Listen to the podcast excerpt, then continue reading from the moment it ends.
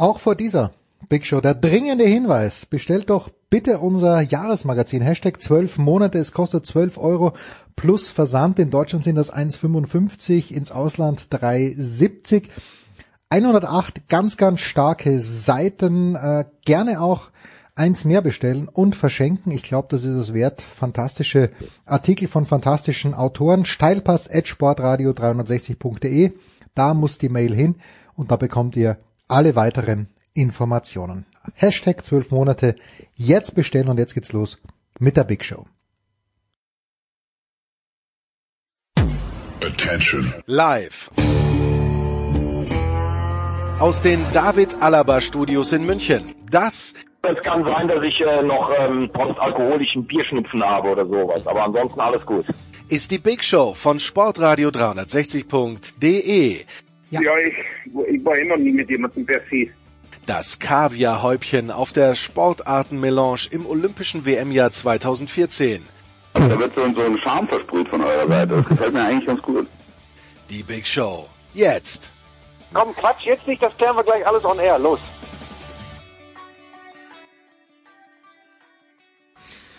Ah, ist das schön, wenn man nicht alleine sitzt in den eigentlich ganz gut geheizten David Alaba Studios. Die Legende ist wieder da. Günther, ich grüße dich. Servus. Das nennst du also gut geheizt. Ja? Naja, ver ver man, man muss sparen. Man muss sparen und der Günther, ich habe es ja vorhin du, du hast die Jacke sogar noch ausgezogen, was natürlich ein taktischer Fehler war, bevor du reingekommen bist. Ich bin es so gewohnt, dass man, man ja, das ist das ist wahr. Günther, du hast mir was mitgebracht, einen Steelers-Helm von äh, Riddell. Gibt es da eine Story dazu oder ist es ähm, woher kommt dieser Kerl? Ähm, die, die Story dahinter ist, den gab's mal irgendwo, stand der mal rum. auf einer der, als es früher noch äh, tatsächlich so Einladungen gab von der, von der NFL. Ich nehme an, es müsste von einem der AFC Championship Games ah, in der gro großartigen Zeit gewesen sein. Da standen dann auf den verschiedenen Tischen eben die Helme der beteiligten Mannschaften. Super. Und da waren die Steelers öfter dabei. Irgendwie ist einer mir in die Tasche gerückt, wobei das war damals, das war tatsächlich auch erlaubt, dass man die also mitnimmt. Schön. Ich dachte, äh, sieht zwar bei mir zu Hause gut aus in meiner ja, aber besser sieht er hier aus. Aber ja? hier gehört er rein. Da, das ist völlig richtig. Günther, heute wir nehmen auf uh, Thanksgiving. Ist das eine der letzten, Sie überwetten das immer, das letzte große Lagerfeuer der Nation irgendwie für, für die deutschen Fernsehzuschauer, was natürlich jetzt, nachdem es Wetten das seit, ich weiß nicht, sieben, acht, zehn Jahren nicht mehr gibt. Aber kommt ja wieder. Ja, ja, einmal, einmal wird sich die Nation noch versammeln. Aber dieses äh, Football schauen an Thanksgiving, ist das noch die, die letzte richtig große Tradition im amerikanischen Sport, außer Super Bowl natürlich. Ja, das nicht unbedingt das, das Football schauen, sondern Thanksgiving allgemein ist nach wie vor das, der, der mit Abstand größte, größte Feiertag, äh, weit vor Weihnachten und all dem anderen. Und da gehört für viele der Football mit dazu. Bei, bei vielen anderen läuft er einfach nebenher, hm. weil der Fernseher muss ja laufen. Äh, kennt man ja aus den vielen, vielen amerikanischen Serien auch und so weiter. Denkt da nur an Friends ja. wo die Jungs dann Football schauen, ohne dass sie es interessiert, aber nur um nicht helfen zu müssen und so weiter. So ähnlich wird es in vielen Haushalten auch abgehen. Auch in Deutschland. Genau, die Männer sitzen vor, vor der Glotze und schauen angeblich äh, Football, so wahnsinnig interessant. Aber natürlich musst du es äh, schauen, nicht, nicht unbedingt alle drei Spiele, weil das ist ja auch nicht Tradition. Das Nachtspiel kam ja erst vor ein paar Jahren dazu. Hm. Aber das ist der, der Familientag und da, da darf das nicht fehlen. Ja, in Deutschland schaut man Fußball und darum kümmern wir uns natürlich jetzt mal zu Beginn der Big Show 434. Los geht's mit Fußball und äh, eigentlich wollten wir über die Champions League sprechen, aber ich denke, ein Name, der muss hier zu Beginn erwähnt werden. Äh, begrüßen wir zuerst mal unsere Gäste. Das ist zum einen von der Zone Andreas Renner. Servus Andreas. Ah, okay, erst noch die Gäste begrüßen, bevor du über Jürgen Klinsmann Ja, redest. selbstverständlich. Äh, der Mann, der Jürgen Klinsmann wahrscheinlich am nächsten kommt von uns allen, das ist Christian Sprenger. Guten Morgen, lieber Christian. Wie auch immer ich das äh, verstehen soll. Schönen guten Tag zusammen. Und der Mann, äh, ich glaube, Günther, wir haben jetzt endlich den Trainer gefunden, von dem Alexi Menüsch sagt, ja, den schätze ich sehr. Jürgen Klinsmann. guten, Mor guten Morgen, Alexi gleich mehr dazu. Guten Morgen zusammen. Ja, Alexi, gleich mehr dazu. Was hat, und jetzt, jetzt, ich bitte wirklich um eine positive Einschätzung, was hat Jürgen Klinsmann in seiner Zeit beim FC Bayern München Positives im Verein bewirkt? Nichts lasse ich als Antwort nicht gelten. Die individuelle äh, Vorbereitung auf Spiele. Aber alles, was technisch, taktisch äh, ist, äh, Das war einfach mangelhaft damals beim SC Bayern und das wurde ihm ja zum Verhängnis. Also damals kann ich mich erinnern, dass Franck Ribéry sich auch immer wieder beschwert hat, äh, was ist das eigentlich? Es ist kein Trainer, sondern eher ein Motivator. Das auf dieser Höhe war Jürgen Klinsmann, aber im taktischen Bereich hat er einfach ganz große Defizite.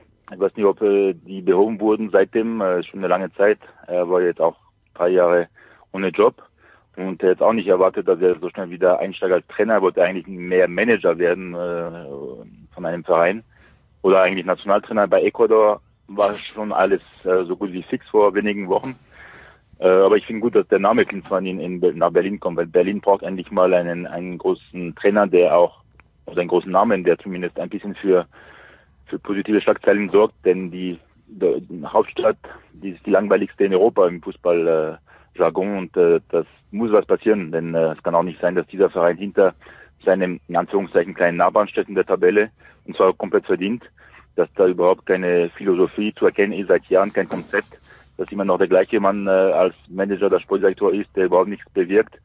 Und äh, mit der Lösung Czovic äh, im äh, Sommer habe ich wieder gedacht, ja, da wird wieder nichts mit, äh, mit der Hertha.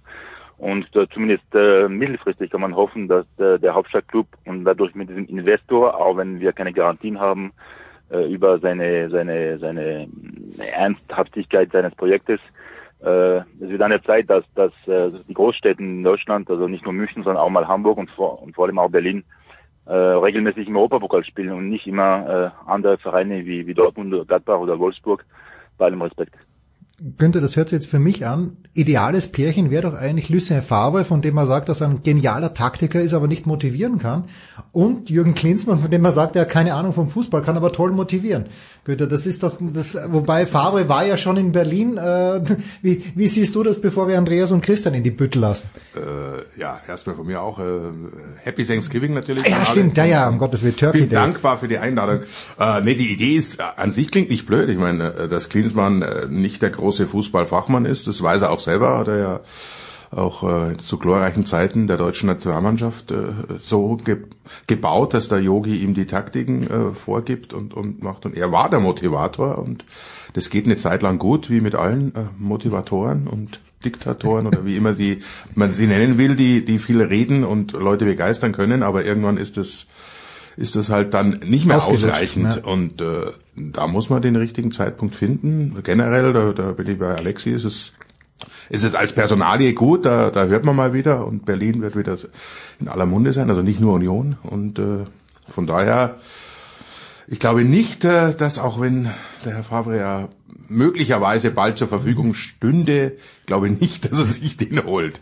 Aber es kommt ein ganzes Team, Andreas, wie ich gelesen habe. Wo, wo siehst du denn die positiven Aspekte von Jürgen Klinsmann in Berlin? Ich glaube, die größten positiven Aspekte von Jürgen Klinsmann sind, dass, dass er das, was äh, Alexi über ihn gesagt hat, selber auch weiß. Deswegen hat er sich ja damals bei der Nationalmannschaft Joachim Löw geholt. Dass es beim FC Bayern dann nicht äh, funktioniert hat, ich bin mir sicher, er hat auch da seine äh, Lektion daraus gelernt. Und äh, ja, ich würde der ganzen Sache jetzt eine Chance geben. Pff, ob das jetzt äh, eine gute Idee ist, hängt halt äh, von, von dem kompletten Team äh, äh, ab. Aber es ist ja jetzt grundsätzlich so, dass zumindest mal auf dem äh, Top-Niveau im Fußball heutzutage äh, ohnehin Standard ist, dass jeder ein größeres Team äh, an Trainern hat, äh, die sich um unterschiedliche Bereiche kümmern. Und äh, deswegen ist, äh, ist das jetzt dann eigentlich nichts Besonderes mehr. Und dass Klinsmann dann sozusagen der CEO vom Tra äh, Trainerteam ist, der das dann in, nach außen verbreitet, das kann er ja auch gut. Also äh, sehe ich jetzt eigentlich kein Problem. Insofern glaube ich, dass äh, Klinsmann eigentlich relativ realistisch ist da ist in seiner Selbsteinschätzung, ähm, weiß in welchen Bereichen er Hilfe braucht und jeder Trainer braucht Hilfe in irgendwelchen Bereichen. Ja, und äh, ich sehe das jetzt äh, grundsätzlich ganz positiv.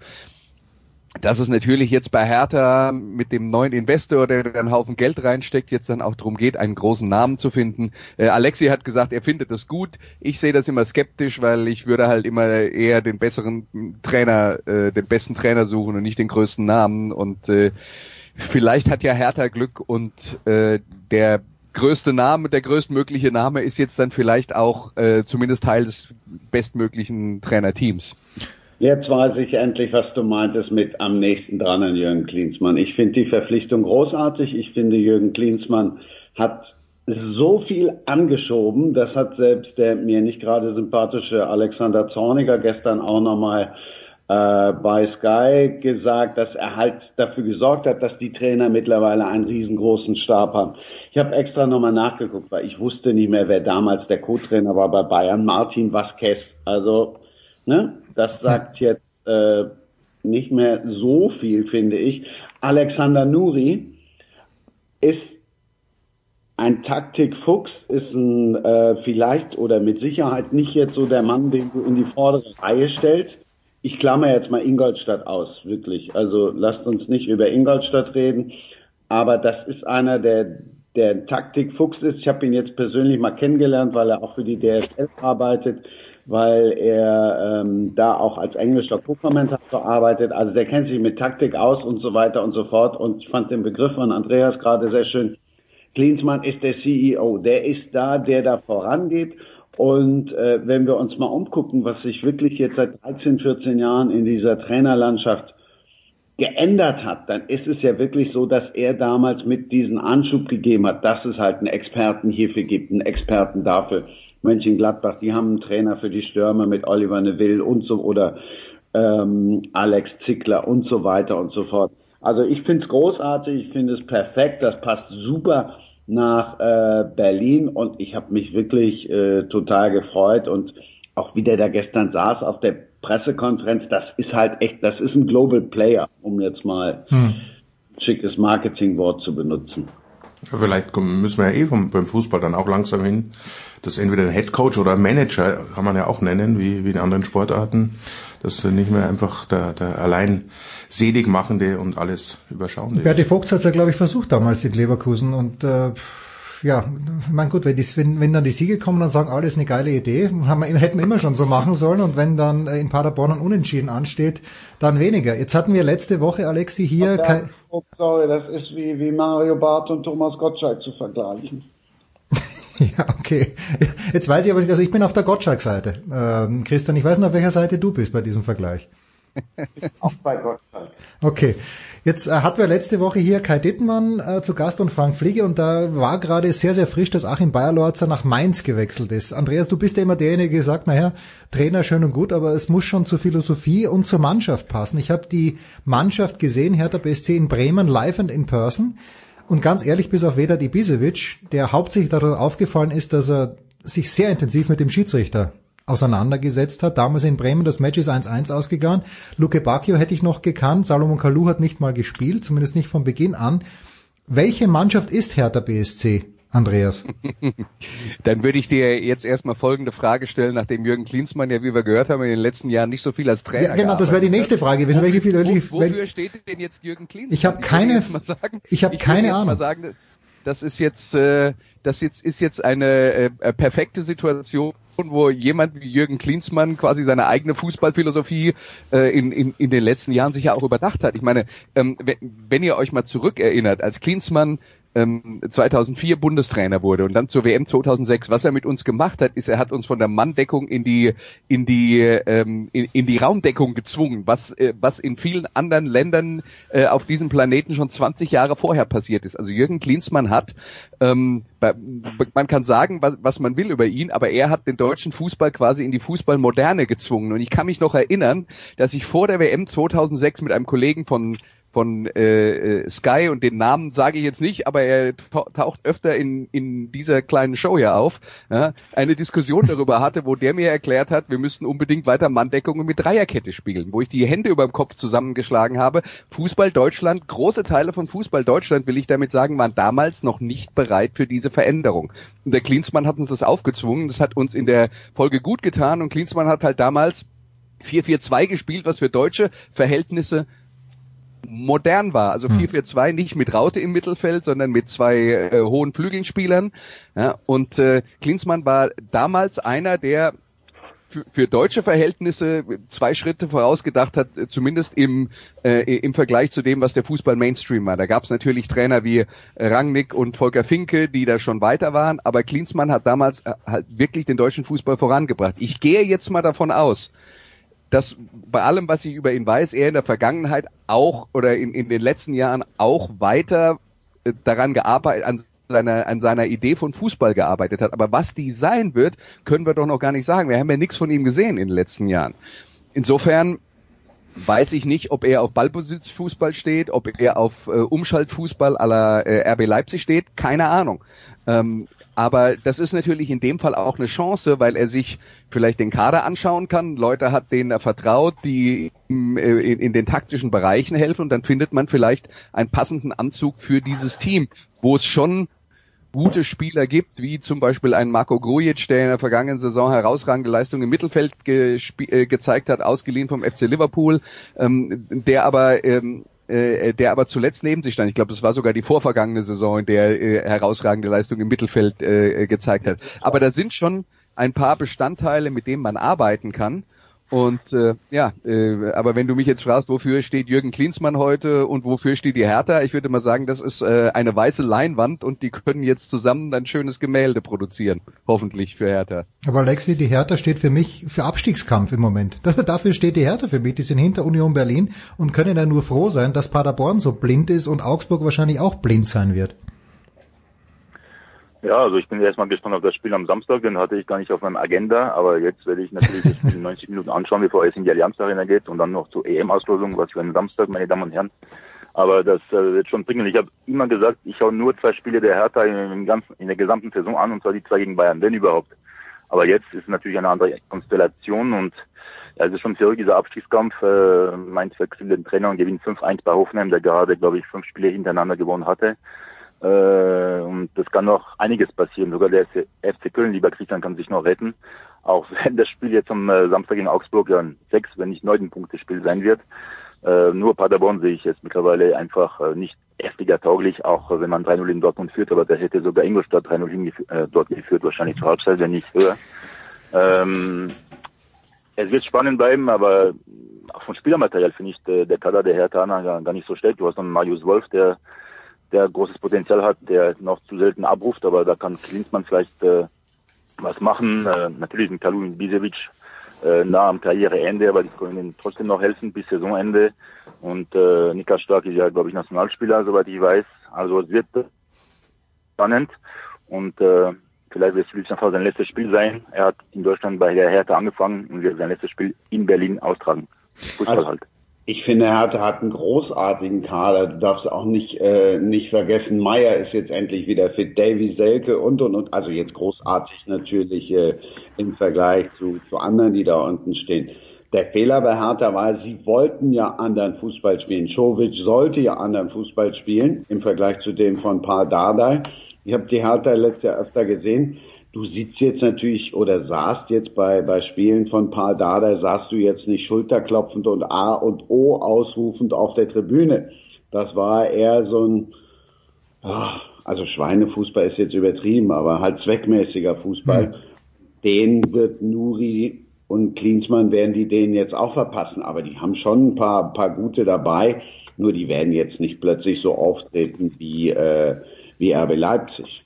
Tja, apropos RB Leipzig, über die sprechen wir gleich. Die werden am Samstag in Paderborn verlieren. Äh, Alexi, äh, schau dir das bitte auch an, dieses Spiel. Es ist so ein typisches Trap-Game, wo dann die Meisterschaft zugunsten von Bayern entschieden wird, dass eben Leipzig in Paderborn Punkte abgibt. Christian Sprenger, Andreas Renner, Alexi Menüsch in der Leitung, Günther Zapf in den Studios. Kurze Pause, dann geht's weiter in der Big Show 434.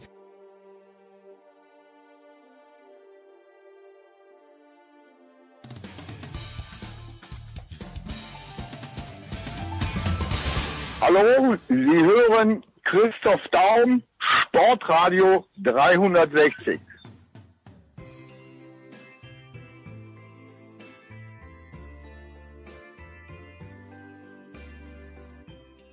Weiter geht's in der Big Show 434 mit Fußball präsentiert von bet365.com. Langweiliges Spiel. Geld zurück. Bei 0-0 gibt's bei bet365.com die Kohle zurück. Günter Zapf in den Studios, Andreas Renner, Christian Sprenger, Alexi Menüsch in den Leitungen. Alexi, am Dienstagabend, ungefähr in der 80. Minute, habe ich mich gefragt, was werde ich dich fragen? Am Donnerstag in der Big Show. Und dann plötzlich schießt Paris Saint-Germain zwei Tore zum Ausgleich bei Real Madrid. Und dennoch, wenn ich mir diese Mannschaft anschaue, frage ich mich, warum wird an Thomas Tuchel der Anspruch gestellt, dass er mit dieser Mannschaft das Halbfinale erreichen muss, wenn nicht sogar die Champions League gewinnen muss. Ich verstehe es nicht. Natürlich ein Papé da vorne drin und vielleicht auch mal einen gesunden Neymar irgendwann. Aber ich, ich sehe nicht, wie diese Mannschaft Favorit auf den Champions League Sieg sein soll hat auch nie jemand behauptet, dass Paris der große Favorit auf den Champions League Titel ist. Aber du hast wohl vergessen, dass Paris gegen Real Madrid gewonnen hat. Ja, noch höher gewinnen hätte können im September. Ja gut, es ist zwar Punkt. Sie haben ein Spiel gespielt, da hätte auch jede Mannschaft der Welt äh, gegen Paris an dem Abend hoch verloren. Es steckt Potenzial in der Mannschaft, das kannst du gar nicht bestreiten. Nur die Frage ist, wie die Mannschaft damit umgeht, äh, mit dem Spiel in Madrid, wo sie eh schon durch waren. Äh, und es gibt schon ein Problem Neymar, weil seit er zurück ist, läuft es auch nicht mehr so unspielerisch. Äh, natürlich hat er die Mannschaft immer wieder gerettet. Als er zurückkam im September, jetzt hat er wieder äh, eineinhalb Monate Pause gemacht. Äh, es war sehr mutig übrigens von Thomas Tuchel, ihn auf der Bank zu lassen. Kam jetzt, äh, kam am Anfang der zweiten äh, Halbzeit aufs Spielfeld und äh, er war nicht wirklich äh, mitbeteiligt an den zwei äh, erzielten Toren ich habe ehrlich gesagt bei zu zwei beim zweiten Tor von Benzema den Ton ausgemacht, weil ich eine Geschichte über Lewandowski schreiben musste, kurzfristig. Und ähm, ja, und dann fielen die zwei Tore. Also man kann äh, locker sagen, vorne Hui und hinten Pfui, aber das will ich auch nicht sagen. Natürlich gibt es immer wieder äh, Schwachstellen dieser Mannschaft, aber die Wahrheit werden wir wieder im Februar, März äh, sehen und, und äh, Thomas Tuchel weiß ganz genau und auch seine Spieler, dass äh, am, am Dienstag Real Madrid wieder sein Topniveau erreicht hat und es hätte eigentlich 0 zu 4 ausgehen müssen. Und ähm, dass da wirklich noch viel Arbeit ansteht, aber ich will da nicht so dazu pessimistisch werden. Und vom Potenzial her auf dem Papier hat Paris Saint-Germain die beste Offensive der Welt. Hm. Und das bleibt dabei. Andreas, ich, äh, habe ja keine Ahnung, wie du weißt, aber ähm, hat sich Thomas Tuchel Gefallen damit getan, nach Paris zu gehen, ähm, wo er in einer Liga spielt, wo er halt wirklich den besten Kader hat, nach meiner Einschätzung. Äh, und wo aber eben, vielleicht hat es niemand gesagt, sie, sie werden die Champions League gewinnen, aber mein Eindruck ist schon, dass der Anspruch ist, mindestens das Halbfinale zu erreichen. Ja, das kann man ja, das kann man ja sagen, aber im Halbfinale stehen, äh, stehen vier Mannschaften und gewinnen tut das Ding trotzdem nur einer. Also ich sehe das auch wie Alexi. Paris zählt schon zu den, zu den Mannschaften, die auf jeden Fall ins Viertelfinale gehören. Ähm, was die Qualität angeht, natürlich ist in der Champions League dann auch manchmal ein bisschen Losglück. Äh, wenn man äh, zum Beispiel einem Achtelfinale schon auf den FC Liverpool trifft, kann man ja vielleicht auch mal im Achtelfinale schon ausscheiden. Soll auch einem deutschen Verein schon mal passiert sein. Ist nicht wahr. Ähm, äh, aber ähm, aber von, von der Qualität her ist, ist Paris schon äh, eine Truppe, die in diese Kategorie irgendwo, äh, irgendwo reingehört. Das sehe ich auch. Die äh, hat sich Thomas Tuchel einen Gefallen getan. Naja, ähm, der FC Bayern äh, wollte ihn nicht haben, oder sagen wir mal so, nur Teile des FC Bayern wollten ihn haben, hm. nach allem, was man so hört. Und äh, na, wenn äh, Thomas Tuchel von da aus, wo er war, nämlich äh, in Dortmund, dann einen Schritt nach vorne machen will, wo soll er dann noch hingehen? Also ähm, wir, er ist jetzt bei einem absoluten europäischen Top-Club und ähm, ja, macht da nach allem, was ich so beurteilen kann, und ich sehe Paris jetzt nicht so häufig und habe auch jetzt das Spiel gegen Real mir nicht in voller Länge angeschaut. Ähm, äh, äh, denke ich schon, dass das äh, äh, auf einem auf einem guten Niveau ist. Es ist halt immer in, in Paris, ist, das ist halt eine zusammengekaufte Mannschaft mit vielen großen Namen und das große Problem, das der Trainer hat, ist, dass man daraus eine Einheit formen muss. Und zwar aus etwas, was man sich so selbst vielleicht nicht äh, zusammengestellt hätte. Das ist die große Herausforderung. Ich, soweit ich es aus der Entfernung beurteilen kann, klappt das bei Thomas Tuchel ungefähr genauso gut bei den, wie bei den anderen Trainern, die in Paris vorher waren.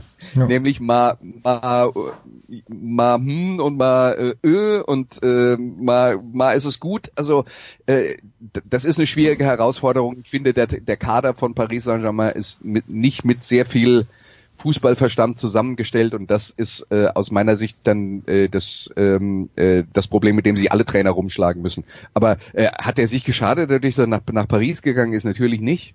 Hm. Der, Name, der Name bleibt im Topf der absoluten Top-Trainer in Europa. Und wenn irgendwo was frei wird, dann ja, ist er im Gespräch. Monsieur Tuchel. Alexia ja. hat einen sehr schönen Artikel geschrieben in unserem Jahresmagazin.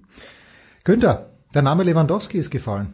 Unglaublich, seine Krise ist vorbei. Die Krise, die Düsseldorf-Krise ist vorbei von Robert Lewandowski, wo er kein Tor geschossen hat. Dafür hat er dann mal schnell vier aufgelegt in Belgrad. Bist du jetzt ähm, zufrieden mit deinen, mit deinen Bayern? Bist du mit Hansi Flick zufrieden? Was soll man da sagen? Nein, aber die Frage ist ja, was du... Nein, es ist, ist ja wirklich so. Viele dass- Gegentore, Günther. Genau. wenn, man das jetzt anschaut, dann ist es wieder so wie, wie in den guten Heinkes-Zeiten oder durchaus auch äh, Van Gaal. Es, die gewinnen nicht nur, sondern es macht auch Spaß zuzuschauen.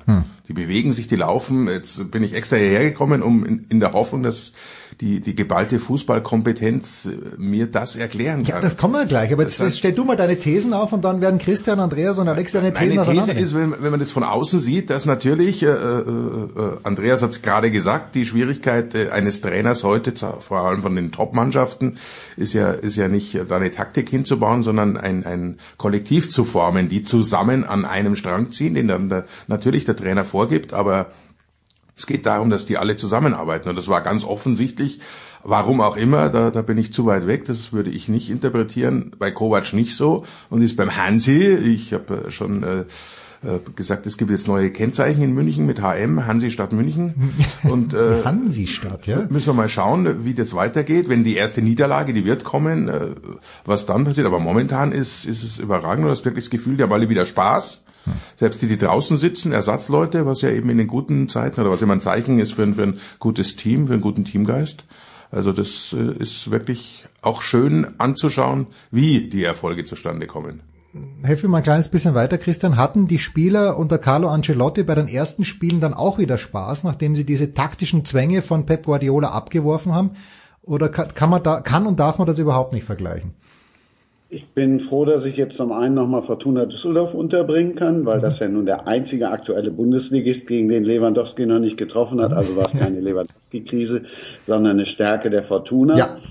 Äh, ich wollte auf die Fortuna kommen, weil Friedhelm Funkel was Schönes gesagt hat. Der sagt, ähm, wenn du neuen, einem neuen Trainer wollen sie alle es erst einmal zeigen. Und wenn du dann Weltklasse-Spieler hast und die wollen es allen zeigen und dem neuen Trainer zeigen, dann hast du keine Chance. Weil dann drehen die auf und dann ist der Kader auch tatsächlich so gut, wie er auch wirklich ist. Alexi, du bist ganz nah dran. Du bist in die, bei jedem Spiel in der Allianz Arena. Was, ist es wirklich nur die Stimmung, die sich geändert hat? Ist es der Umstand, dass plötzlich Müller doch gemeinsam mit Coutinho spielen kann? Was ist es, Alexi? Ja, sieht so aus. Auf jeden Fall, äh, wie schon richtig erwähnt, dass schon mal, dass man nicht mehr destruktiv und defensiv spielt wie unter Jan Kovac, sondern endlich mal wieder mehr san mir spielt, äh, nach vorne und mit, mit viel Mut und viel äh, Leidenschaft. Äh, das gefiel schon mal den Zuschauern und äh, auch die war die erste Baustelle von Herrn Flick, einfach die, die, Abwehr zu stabilisieren. Man hatte zuletzt zwei Gegentreffer pro Spiel kassiert unter Kovac und das hat sich sofort äh, geändert. Natürlich war es äh, durch die schwachen Gegner, die Bayern bis jetzt hatte, auch äh, einfach, aber trotzdem ist da ganz kleine Handschrift zu erkennen und ähm, was ich da oder wo ich da meinen Hut ziehe vor weil ich nicht gedacht hätte, dass er von Spiel zu Spiel die Mannschaft auf drei bis fünf Positionen ändert und das hat er bravourös äh, gemeistert, weil äh, ich hätte gedacht, er bleibt bei seiner Wunschelf von den ersten zwei Spielen äh, gegen Olympiakos und, und, und äh, Dortmund.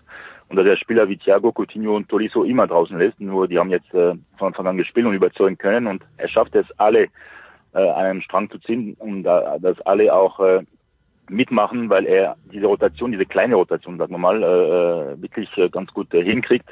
Äh, man kann auch wieder davon ausgehen, dass beim Topspiel am Samstag gegen Bayer Leverkusen Spieler, wie, die auf der Bank saßen, am Dienstag in Belgrad wie Müller, wie Kimmich be beginnen.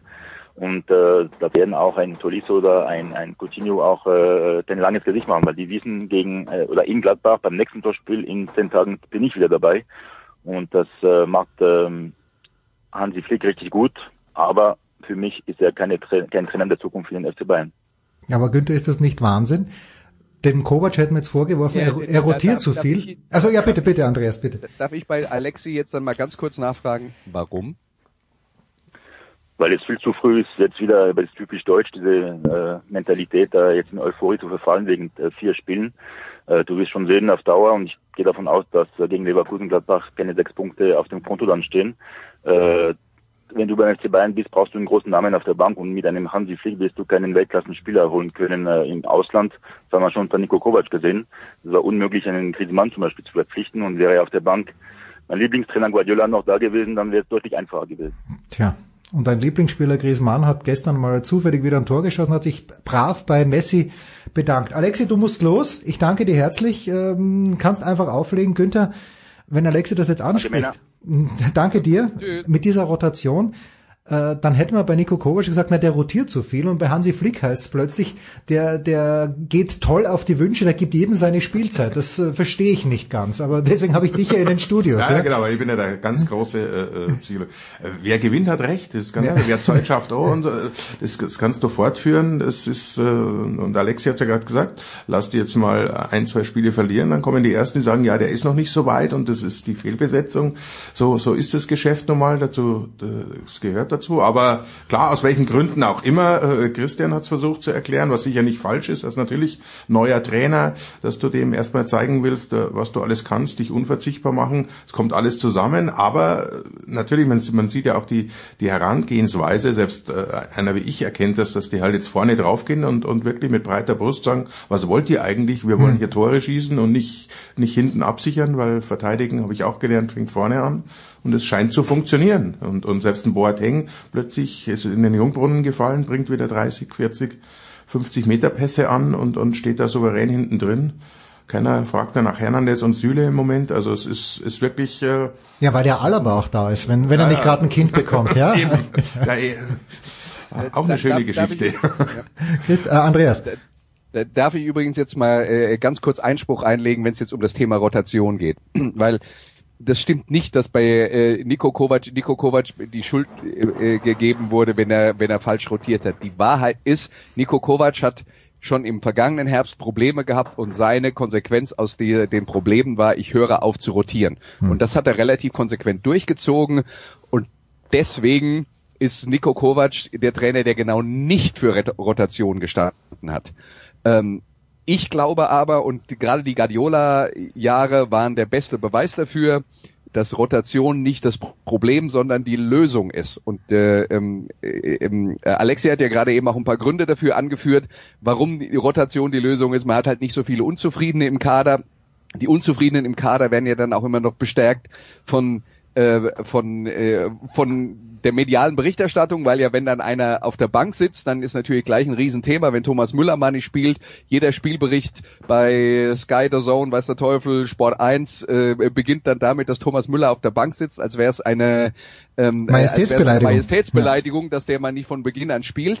Ähm, äh, diese Probleme löst man, indem man, äh, indem man viel rotiert, indem man äh, den Leuten äh, äh allen Leuten Spielzeit gibt und die Spieler, die der FC Bayern im Kader hat, haben ja zum allergrößten Teil auch wirklich genug Qualität, um regelmäßig in der Bundesliga zum Beispiel zu spielen oder auch in der Champions League. Und es sorgt dann nebenbei nicht nur dafür, dass jeder regelmäßig seine Einsatzzeiten bekommt, sondern es sorgt auch dafür, dass am Ende der Saison die Mannschaft hoffentlich ein bisschen fitter ist, als wenn alle, äh, wenn die gleichen elf immer durchspielen, zweimal pro Woche. Hm.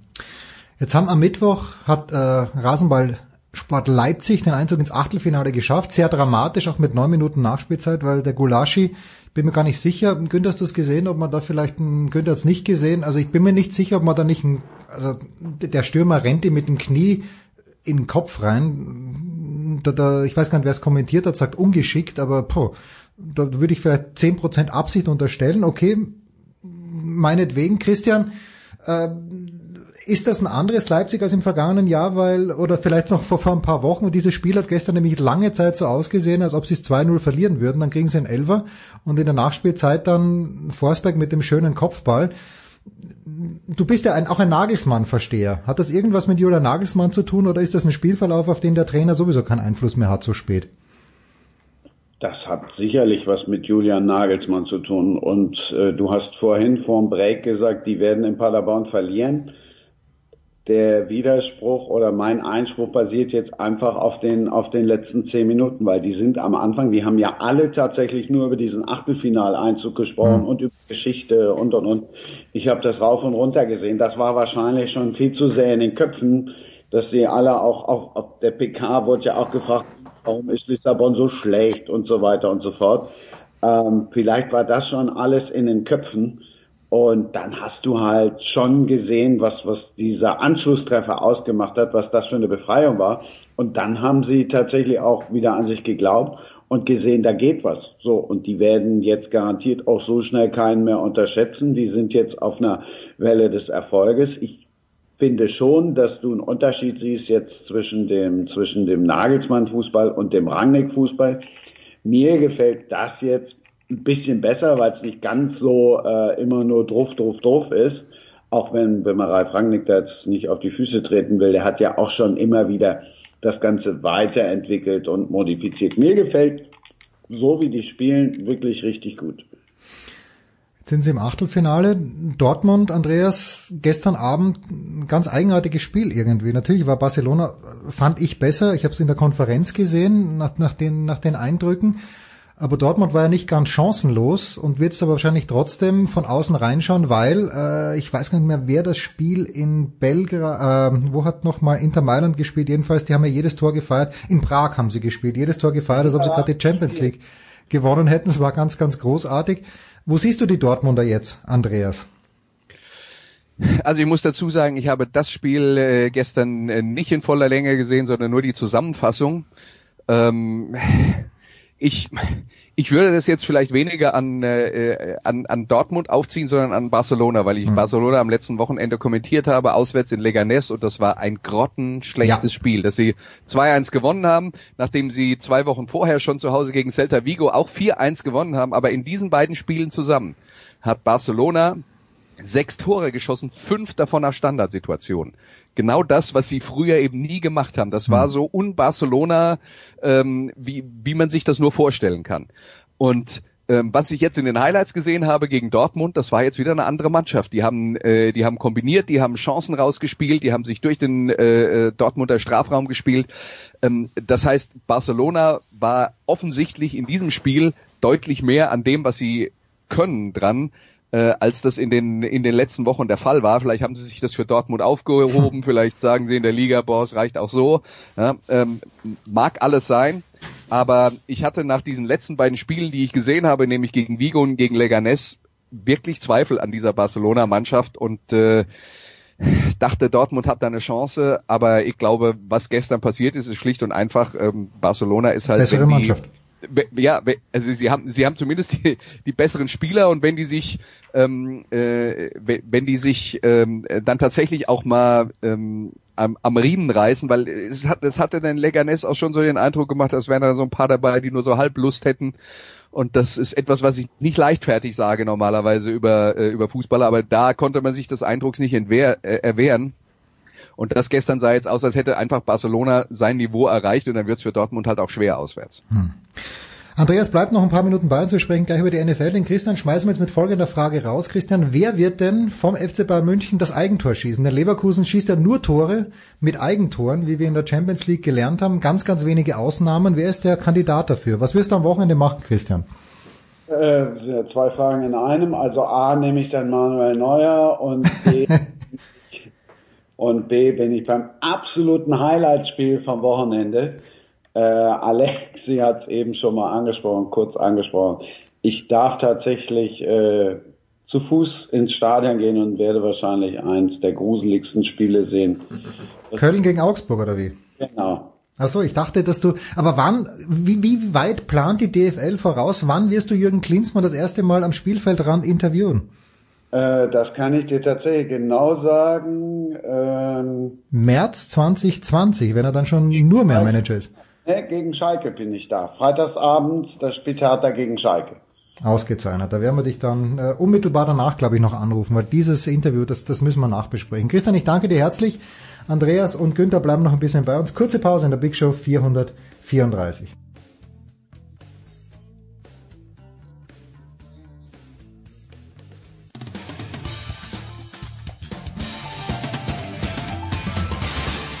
Hi, hier ist Sven Sören Christoffersen und ihr hört Sportradio 360.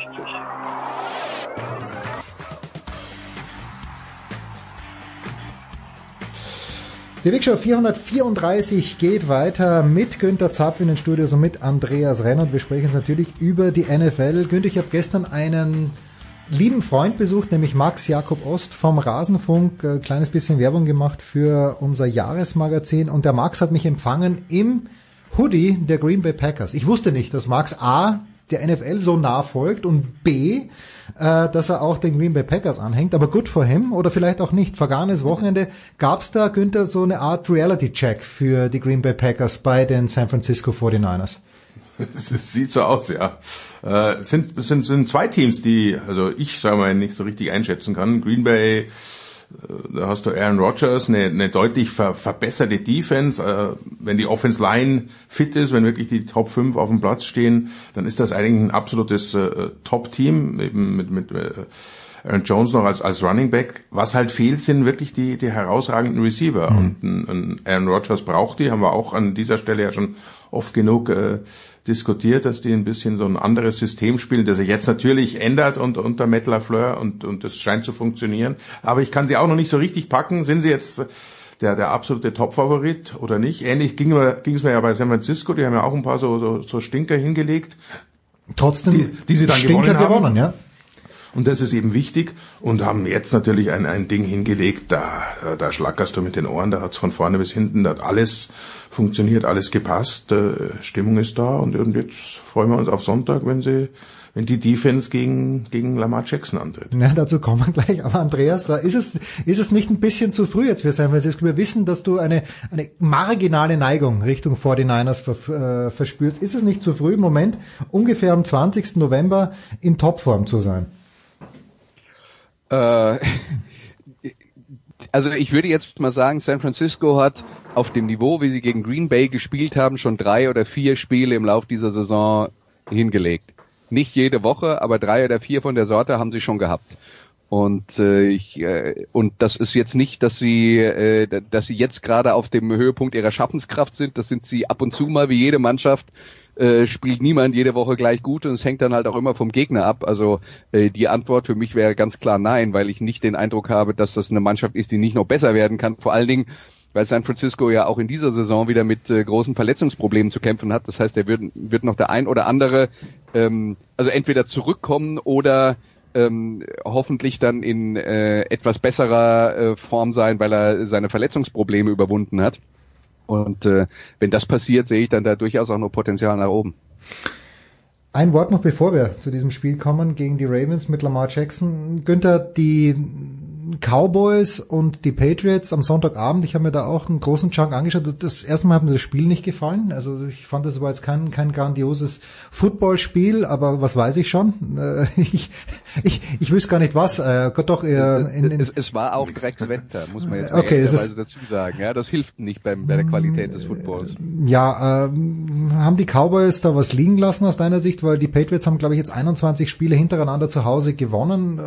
Oder ist das Ergebnis enger als es als das Spiel eigentlich war. Äh, nee, nee, nee, das, das ist genau korrekt so.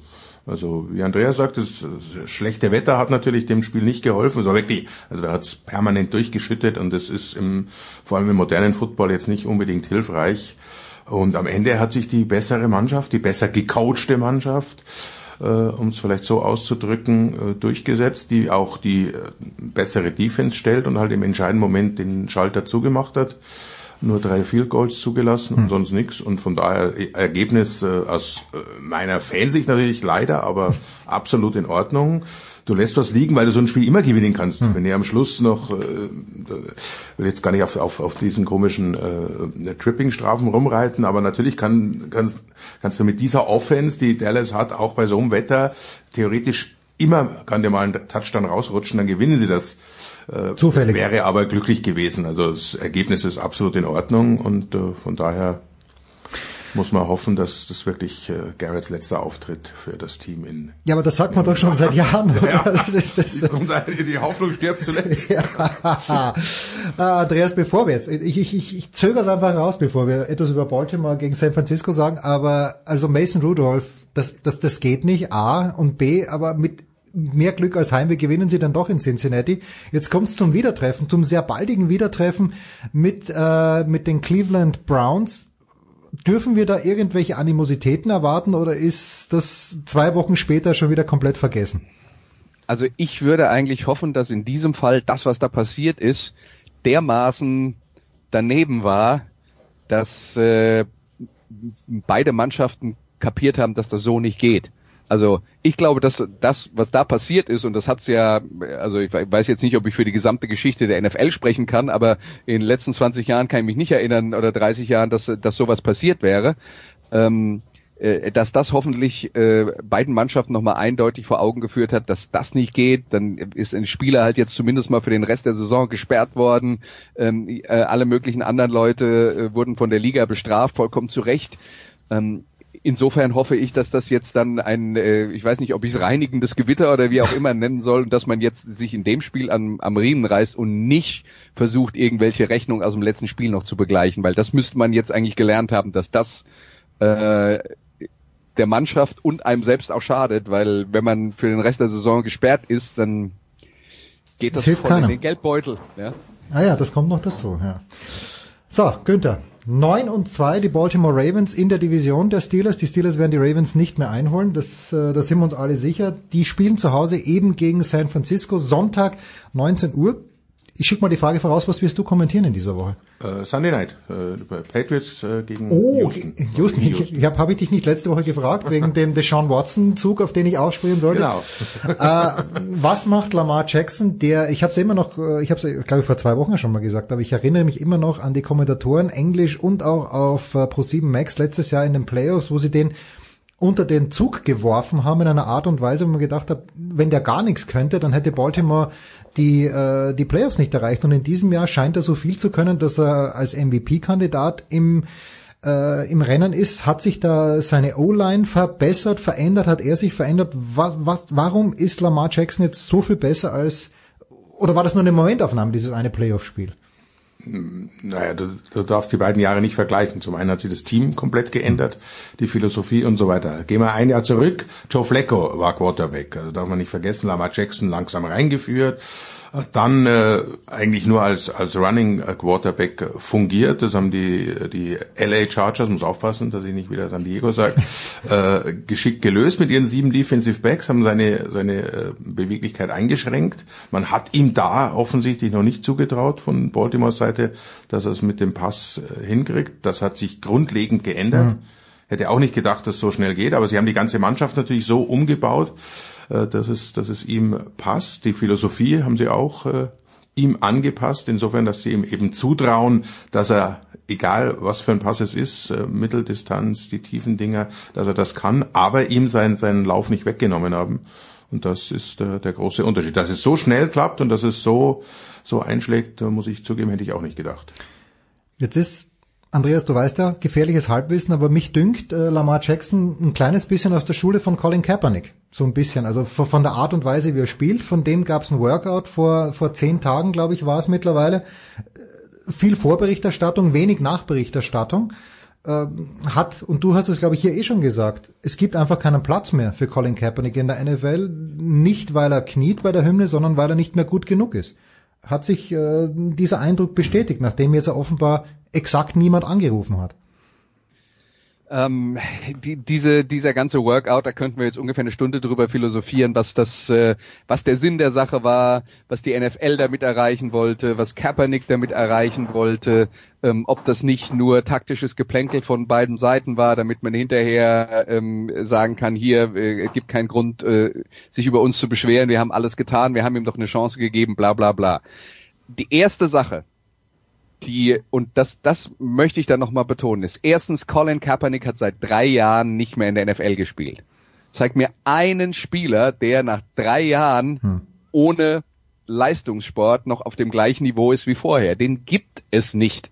Zweitens, das Niveau, auf dem Kaepernick vor ähm, dem Ende, dem diesem vielleicht auch nur vorübergehenden Ende seiner Karriere gespielt hat, das Niveau, auf dem Kaepernick war, war, er war einer der schlechtesten Starting Quarterbacks der Liga. Er war in San Francisco in Ungnade gefallen aus diversen Gründen. Er war verletzt, er war, galt nicht als besonders fleißig. Er ist ein unpräziser Passer. Es gab also viele Gründe dafür, dass er, äh, dass er wenig bis gar nicht gespielt hat. In seiner letzten Saison hat er zwar statistisch im Verhältnis Touchdown-Pässe, Interceptions, ein ganz gutes, eine ganz gute Bilanz hingelegt, aber seine Mannschaft hat, glaube ich, ich weiß nicht, zwei oder drei Spiele gewonnen in dem Jahr. Also Äh, und ein, ein großer Teil davon war natürlich das Problem von Colin, äh, äh, Colin Kaepernick äh, und dass er äh, schlicht und einfach nicht mehr das Niveau hatte wie ein paar Jahre vorher und da gibt's auch Gründe dafür.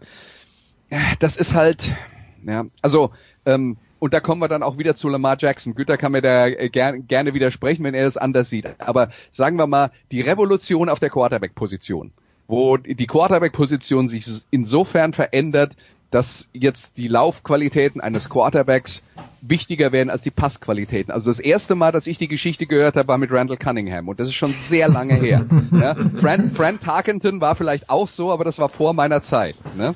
Aber das habe ich zum ersten Mal bei Randall Cunningham gehört. Dann kam hinterher Michael Vick, dann kam hinterher RG3, dann kam Colin Kaepernick und jetzt ist es Lamar Jackson.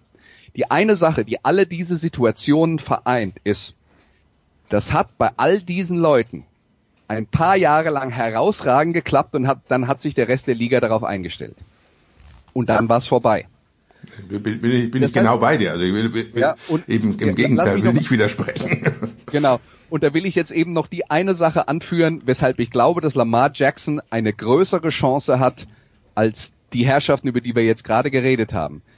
Ich sehe bei Lamar Jackson, dass er intensiv daran gearbeitet hat, sich als Passer zu verbessern. Ähm, eine, eine Antwort auf deine Frage ist, warum sah das letztes Jahr, wenn es darum ging, den Ball zu werfen, ähm, nicht so gut aus? Er hat selber zum Beispiel gesagt, äh, also meine, meine, meine Technik war nicht besonders gut und was viele Leute auch unterschätzen, die Bälle im College sind tatsächlich ein bisschen kleiner als in der mhm. NFL und, und Jackson hat gesagt, ich hatte wirklich Probleme damit, den größeren Ball vernünftig zu werfen. Also auch das ist etwas, an dem er intensiv gearbeitet hat. Er arbeitet intensiv daran, sich als Passer zu verbessern. Das muss aber auch sein, weil die Ravens sind im Moment von den anderen Mannschaften nicht zu stoppen. Aber ähm, bei der, der, Offensive Coordinator der, der Baltimore Ravens, das ist Greg Roman. Der war auch der Offensive Coordinator für Kaepernick in San Francisco. Insofern ist es sehr wohl die, die, von, vom Prinzip her das gleiche. Das heißt, die haben ein System für ihn entwickelt, genauso wie für, sie für Kaepernick ein System entwickelt haben. Aber nach einer Weile brauchst du andere Antworten. Und dann bist du wieder da, wo du in der NFL am Ende immer bist, nämlich du musst den Ball aus der Pocket werfen können. Und wenn du das nicht kannst, wirst du nicht langfristig erfolgreich sein. Das ist der Weg, den Jackson gehen muss. Das heißt aber nicht, dass die Ravens nicht möglicherweise mit dieser Art zu spielen in dieser Saison den Super Bowl gewinnen können. Das kann sehr wohl passieren. Ich glaube, nur langfristig werden die anderen Mannschaften, wie auf alles, was in der NFL in der Offense gemacht wird, Antworten finden und dann muss man sich eben auch weiterentwickeln können. Ich schaue jetzt sehr, sehr traurig auf diesen Steelers-Helm, den mir der Günther mitgebracht hat, wenn Andreas sagt, dass Baltimore in diesem Jahr vielleicht den Super Bowl gewinnen könnte. Ja, ne, es ist, es ist ja genau die, die Geschichte, dass ich würde Deshaun Watson noch mit reinnehmen in diese Kategorie der, der, der laufenden Quarterbacks, die kommen alle aus dem College, haben da natürlich ein anderes Niveau und kommen mit ihrer, mit ihrer Art und Weise zu improvisieren sehr, sehr weit, haben unglaubliches Talent, Schnelligkeit, können laufen und was vielen auch äh, zum Verhängnis wird, dass sie halt nicht fleißig genug sind. In der NFL musst du den Gegner studieren, musst du wirklich permanent weiter an dir arbeiten, weil das gottgegebene Talent irgendwann eben nicht mehr reicht, mhm. weil, wie Andreas auch richtig sagt, sich die Gegner darauf einstellen. Und da glaube ich, ist Lamar Jackson in der Tat anders gestrickt. Das ist einer, der einsieht, ich bin gut, aber ich kann besser werden, ich muss noch an mir arbeiten. Er hat sicher den, den, den passenden Trainer an seiner Seite und von daher könnte das, könnte, also es ist wirklich äh, ein, ein Konjunktiv, weil bisher hat es noch nie funktioniert, könnte das ein bisschen länger dauern. Michael Wick war auch ein paar Jahre gut. RG3, wenn er sich nicht verletzt hätte gleich im ersten Jahr, die, die Geschichte. Wie, wieso höre ich nicht, äh, trotzdem, du hast mir mal ein Trikot von Cordell mitgebracht. Warum höre ich Slash nicht? Äh, fällt der nicht in die weil, Kategorie? Der war andersrum. Der war erst der Passer und ah, okay. konnte gut laufen. Also das und, und konnte natürlich noch ein paar andere Sachen, äh, war auch Receiver und Running Back und so weiter. Das, der passt, passt da nicht, nicht, nicht mhm. rein. Wobei die Steelers da schon angefangen haben, ein bisschen äh, variantenreicheres Offenspiel einzubauen.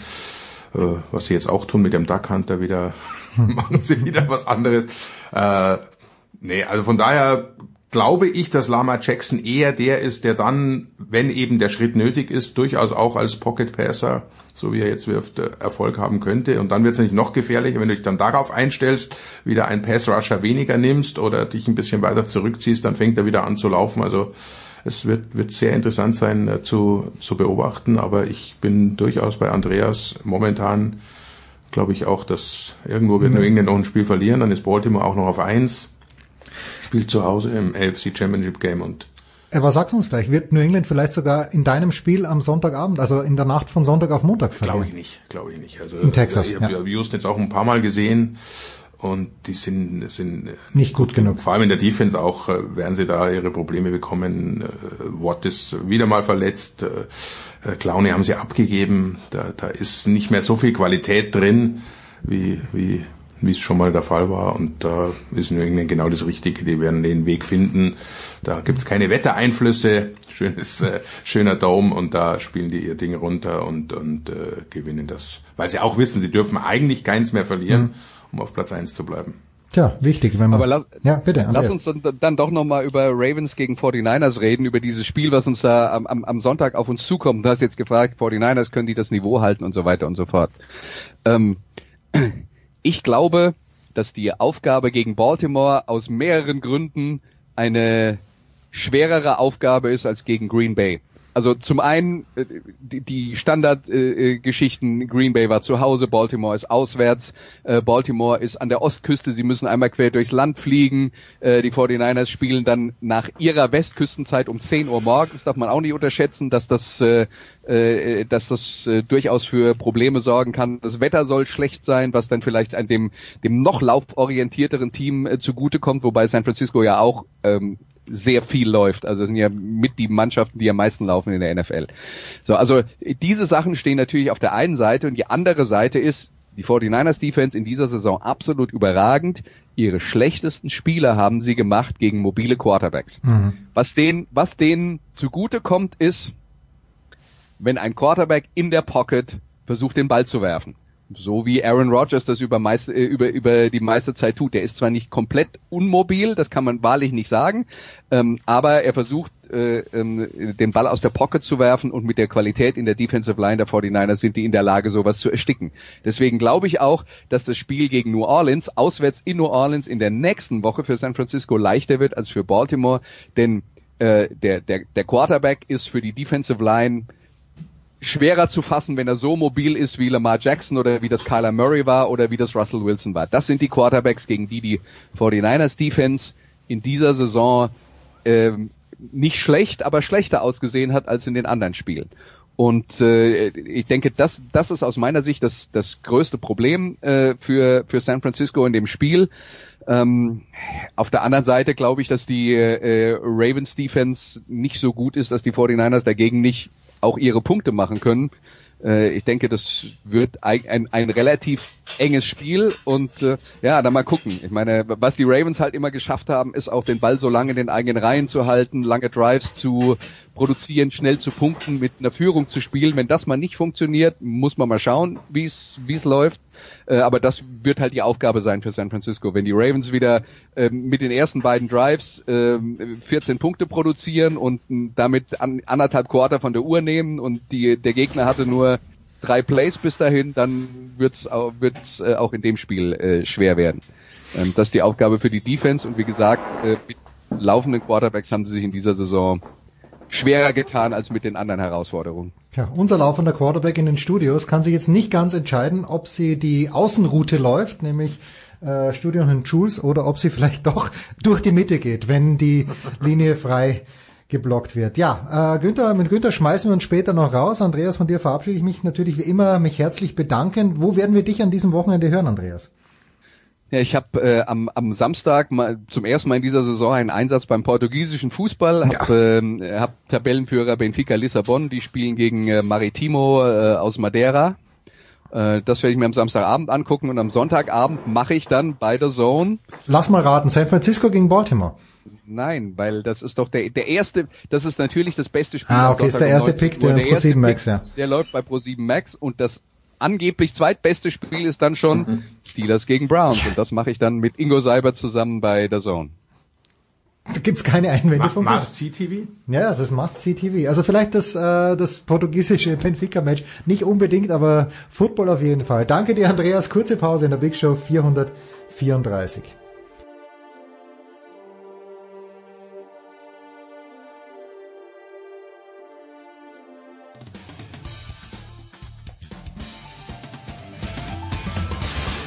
Ja, mein Name ist Achim Bayerlos. Sie hören Sportradio 360.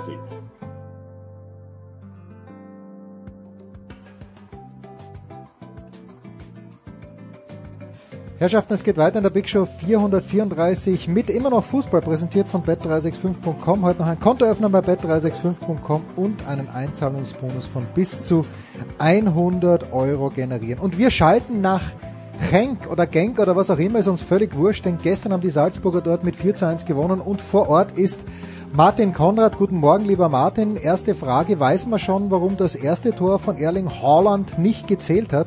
Wir sind nicht ums Verrecken nicht draufgekommen, warum das nicht gezählt hat.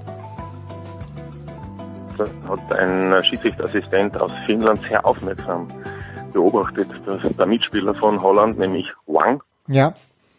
In der Entstehung des Tores einen Gegenspieler gestoßen hat. Ach so. Und bitte. hat das auch angezeigt und der Videoschiedsrichter hat es bestätigt. Insofern äh, war es ein Foul und insofern war das auch korrekt, dass äh, der Treffer von Holland ähm, nicht gefällt wurde. Aber er hat ja dann doch noch sein achtes Champions League-Tor erzielt. Warum hat er nicht von Anfang an gespielt? Äh, war er leicht verletzt oder war das äh, eine taktische Maßnahme von Jesse Marsch? Du, er war ja in, in äh, Norwegen in der Nationalmannschaft auch nicht im Einsatz, weil er ja am linken Knie eine Verletzung hatte. Er hat so die letzten vier, fünf Tage trainieren können war aber schon auch letztes Wochenende in der Bundesliga nicht äh, dabei, weil er noch geschont wurde und der Trainer von Salzburg, Jesse Marsch, hat gesagt, äh, wir wollen ja von Anfang an intensives Pressing spielen, wir, nämlich sehr intensives Pressing und da brauchen wir Spieler, die absolut bereit sind und auch in der Lage sind, von der ersten Sekunde an zu, zu nicht nur zu pressen, sondern auch diese vielen Laufwege zu gehen. Und da ist ihm lieber ein Spieler, der eben dazu imstande ist und Holland, bei dem es dann vielleicht ein Restrisiko gibt, kommt eben dann erst im Laufe der zweiten Spielhälfte.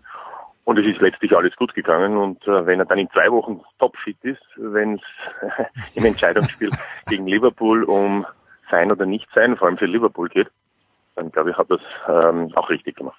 Richtig oder falsch, aber Salzburg ist jetzt in einer richtig lässigen Position. Äh, sie haben, also mir haben, ich habe ja vorher schon gewusst, dass das eine sehr gute Mannschaft ist, aber sie haben allen gezeigt, ja, wir gehören in die Champions League. Und jetzt, ich glaube, Liverpool kommt da jetzt nicht mit breiter Brust nach Salzburg. Also das glaube ich schon. Ähm, aber natürlich im Wissen, es ist ein K.O.-Spiel, in dem es auch aus sein kann. Also insofern ist es schon auch ein eben äh, hochspannendes Spiel für Liverpool. Damit hat der Titelverteidiger sicherlich nicht gerechnet. Mhm. Aber, aber, aber für Salzburg natürlich die interessantere und die, die, die, die, ich will einmal so sagen, die bessere Ausgangssituation. Niemand erwartet sich, dass Salzburg den Titelverteidiger aus dem Rennen schießt. Ähm, und wenn nicht, dann äh, spielen sie eben in der Europa League. Also insofern das, das Trostpflaster ist ja dann ganz gut im Frühjahr. Und, und die Voraussetzungen sind natürlich gegeben, dass man in einem Spiel es auch schaffen kann. Das hat man ja auch an der Enfield Road gesehen, wo es einem 0 zu 3 dann ein 3 zu 3 wurde. Und, und die Frage ist natürlich auch, wie es Liverpool anlegt. In der Premier League hat man doch schon einen etwas komfortableren Vorsprung. Es ist mhm. aber auch so, dass dieser Dezember für Liverpool ziemlich intensiv sein wird, nicht nur Premier League, sondern dann auch noch die Club WM und äh, da gibt es ja dann auch diese Terminkollision mit dem äh, englischen Pokalspiel innerhalb von zwei Tagen, wo ja jetzt schon klar ist, dass Liverpool da zwei verschiedene Mannschaften eine Woche nach dem Salzburg-Spiel aufbieten wird. Also es ist es ist hochinteressant. Äh, eins ist klar, in diesem Spiel wird natürlich äh, nicht äh, irgendwer spielen, sondern da wird Jürgen Klopp wohl auf die Besten zurückgreifen müssen, denn das wäre natürlich ganz bitter, wenn da Liverpool ausscheiden würde.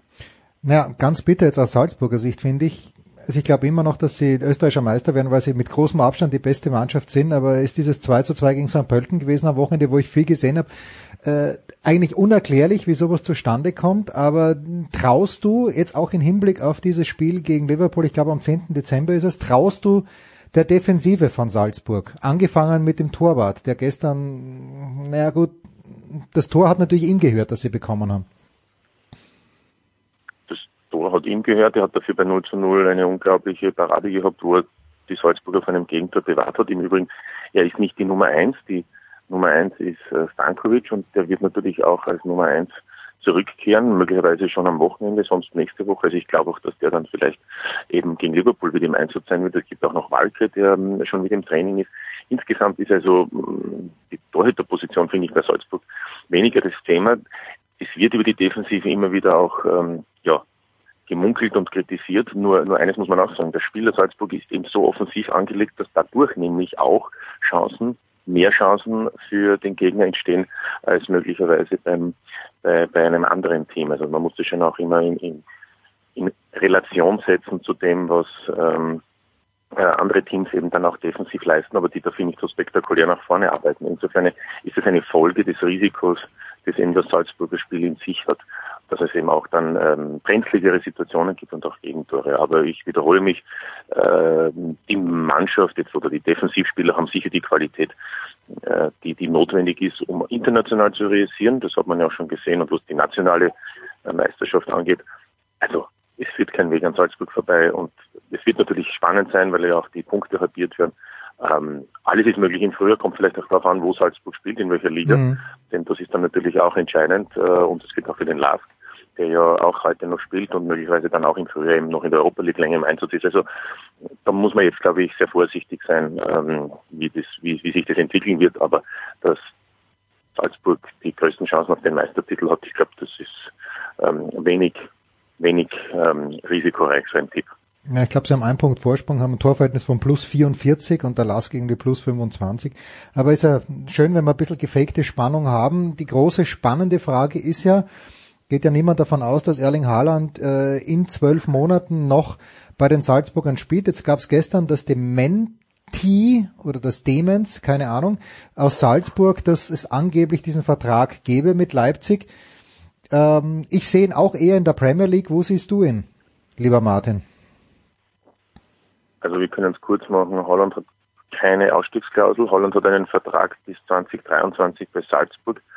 Ähm, sein Vater, der auch gestern wieder ähm, unmittelbar neben unserer Box äh, gestanden ist und dann auch mitgezittert hat mit seinem Sohn, der ist da so intensiv dabei, versteht sich auch mit den Salzburger Verantwortlichen ausgezeichnet. Mhm. Der hat ihm ja auch diesen Tipp gegeben, dass er diesen Schritt machen soll. Also ich gehe mal so davon aus. Gestern war ein wichtiges Spiel, wäre Salzburg möglicherweise gestern als Verlierer vom Platz gegangen, würde auch nicht mehr dann im Frühjahr international spielen. Dann hätte ich gesagt, da gibt es eine Chance, dass ein Jänner Salzburg wo auch immer hin verlässt. Mhm. So mit der Tatsache, dass es sicherlich auch noch ein internationales äh, Spiel geben wird oder mehrere ähm, und eben auch die Chance einer spannenden österreichischen äh, Ligameisterschaft, sage ich einmal, die Sommer wird er da sein dann ist alles möglich. Dann wird es auch einen neuen, äh, würde es auch einen neuen Transferrekord für, Österreich geben. Aber es ist nichts vereinbart. Ob es Leipzig ist, ob es die Premier League ist. Ich glaube, sein Ziel ist sicherlich die Premier League und ich glaube auch, dass er nicht diesen Zwischenschritt benötigen würde. Äh, aber nicht ist ausgeschlossen. Vielleicht ist Leipzig äh, nächsten Sommer deutscher Meister und dann ist es ja vielleicht hochinteressant, dorthin zu gehen. Ich weiß es nicht. Äh, nein, das wird nicht sein, weil Leipzig da irgendwie in Augsburg Punkte liegen lässt oder sonst irgendwo oder in Mainz oder in Paderborn und das äh, wird den Bayern nicht passieren. Äh, ist er gut genug aus deiner Sicht schon? Dass er, also du sagst, er braucht den Zwischenschritt nicht. Er könnte jetzt äh, kommendes Jahr bei Manchester United spielen und hätte keine Probleme. Mir kommt halt immer noch vor wie ein, einfach wie ein lässiger, großer Junge, der einfach gern kickt. So kommt er mir vor. Ja, ist auch so. Also auch irgendwie finde ich, ist er ja nicht nur Spieler bei Salzburg, sondern auch Mentaltrainer. Ah, okay, gut. Weil auch die, irgendwie die auch alle pusht. Aber nein, Fakt ist, er ist physisch in einer unglaublichen Verfassung für einen 19-Jährigen äh, ähm, wirklich sensationell. Und was auch noch dazu kommt, er ist über 1,90 und ist auf den ersten Metern, also die Antrittsgeschwindigkeit, die Antrittsschnelligkeit ist, ist enorm.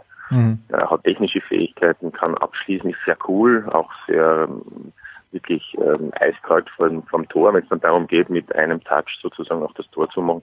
Ähm, er hat also alle Anlagen, aber er ist sicherlich noch nicht fertig. Er muss sicherlich auch noch äh, das ein oder andere eben zulegen. Insofern wäre es ihm ganz gut, in Salzburg zu sein. Mhm. Und, und das ist, finde ich, auch noch sehr entscheidend, das gilt ja für viele Spieler, nicht nur für Spieler bei Salzburg, sondern auch für Spieler von allen Teams auf dieser Welt.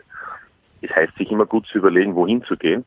Passt dann auch die Art und Weise, wie ein Trainer, wie eine Mannschaft, wie ein Club spielen lässt mhm. zu meinen Fähigkeiten, zu meinen ähm, Stärken. Und, und das ist immer gut zu wissen, denn wir wissen ja, dass es sehr oft so der Fall ist, dass ein Spieler dann bei einem neuen Club überhaupt nicht zur Geltung kommt, das eben auch andere Gründe hat. Und insofern äh, muss auch das gut überdacht sein. Also ich glaube, da macht sein Vater schon den richtigen Job. Der hat auch gesehen, dass Salzburg hin der nächste Schritt ist und dass er dorthin passt. Und ich kann mir vorstellen, dass es dann schon auch eine Mannschaft sein wird, die, die, die ähnlich dynamisch spielt, um auch seine Stärken so besser zur Geltung kommen lassen. Hm. Ich habe noch äh, ein, zwei Fragen, wenn ich darf. Die erste, du hast einen wirklich sehr, sehr schönen, fast fanta ja, also ein fantastischer Artikel über Jesse Marsch geschrieben für unser Jahresmagazin. Und wenn man den so durchliest, am liebsten möchte man nach Salzburg fahren und den Jesse Marsch umarmen, weil er ein wirklich guter Typ zu sein scheint. Wie ist denn für den der nächste Entwicklungsschritt aus deiner Sicht? Wie, wie lang wird der, wie lang kann so jemand in Salzburg bleiben? Weil als Typ finde ich den überragend, nach dem, was ich gelesen habe. Ja, ist es auch. Es ist wirklich eine, eine, eine positive Erscheinung in jeglicher Hinsicht. Ähm, es ist einfach angenehm, auch mit solchen Menschen zu arbeiten, weil die, die, die auch dieses, ähm, diesen Teil des Jobs verstehen, wo es eben auch geht, mit Medien zu arbeiten, die aber auch verstehen eben ihren Job, mhm. soweit man das aus der Entfernung und aus der, aus der Außensicht beurteilen kann. Ähm, der hat sicherlich alle Fähigkeiten und er hat vor allem, abgesehen von diesen äh, bedingungslos positiven Eigenschaften, die er auch als Grundgedanke hat, wenn er an die Ange Herangehensweise seiner Arbeit, äh, die einfach immer nur dieses, dieses Optimum herauszuholen, nach vorne zu blicken. Also das ist äh, wirklich, das ist so typisch und Anführungszeichen äh, Klischee amerikanisch. Mhm. Äh, abgesehen davon, wenn man seine Vita sieht, der ist ähm, ein Typ, der, der nicht, äh, wie soll ich sagen, der viele Möglichkeiten gehabt hätte, der aber auch bereit ist, eben Dinge zu machen, die auf den ersten Schritt vielleicht gar nicht so nachvollziehbar sind. Nicht? Wie mhm. eben der geht, geht als, als Cheftrainer aus den USA geht er nach Leipzig als Co-Trainer. Ich sag's mal. Also das, heißt, ähm, das muss man ja nicht machen. Das könnte man auch als Schritt zurück beurteilen und er hat es aber gemacht und jetzt ist er halt in Salzburg und ich kann mir vorstellen, aufgrund seiner ähm, seines Stils und auch seiner Art, wie er umgeht, dass er natürlich schon sehr gut auch in, in ein englischsprachiges Land, also zum Beispiel in die Premier League passt und das ist sicherlich eine Möglichkeit, aber er kann es auch in Deutschland versuchen. Ich, ich traue ihm vieles zu. Ich glaube auch, dass er einer ist, der das aber sehr gut abwägt, weil er auch einer ist, der weiß, was er in Salzburg eben mhm. an tollen Möglichkeiten hat. Also ich würde sagen, da ist alles offen. Der, ist aber, der hat auch ein halbes Jahr eine Weltreise gemacht, bevor er in New York Trainer wurde hm. und hat 32 Länder besucht. Also es ist insofern äh, eine Person mit, mit einer Familie, wo ich sage, die sind, die blicken über den Tellerrand und sind offen für alles. Und dann, weil du gerade Deutschland ansprichst, äh, er spielt im Moment bei Liefering. Ich habe den Jungen noch nicht gesehen, aber ich habe jetzt einen interessanten Artikel gelesen. Karim Adeyemi, du kennst den Jungen sicher, der ist erst 17, wenn ich es richtig gesehen habe, der Vertrag mit Salzburg, also er spielt er bei Liefering, geht nur bis 2021. Kannst du mir irgendetwas über ihn erzählen? Äh, der Vater von Haaland wird in diesem Artikel auch erwähnt im Standard AT. Ähm, wird der in Salzburg bleiben? Wann wird er für Salzburg spielen? Wie gesagt, der Junge ist erst 17. Ja, ich habe ihn gestern gesehen, wo er das 1 zu 0 erzielt hat bei dem U-Flick-Spiel hier in Genk. Mhm. Genk. Ähm, der hat alle anderen, ist enorm schnell, ist äh, ein hochinteressanter Spieler, hat Vertrag bis Sommer 2021. Salzburg will mit ihm jetzt schon vorzeitig noch verlängern.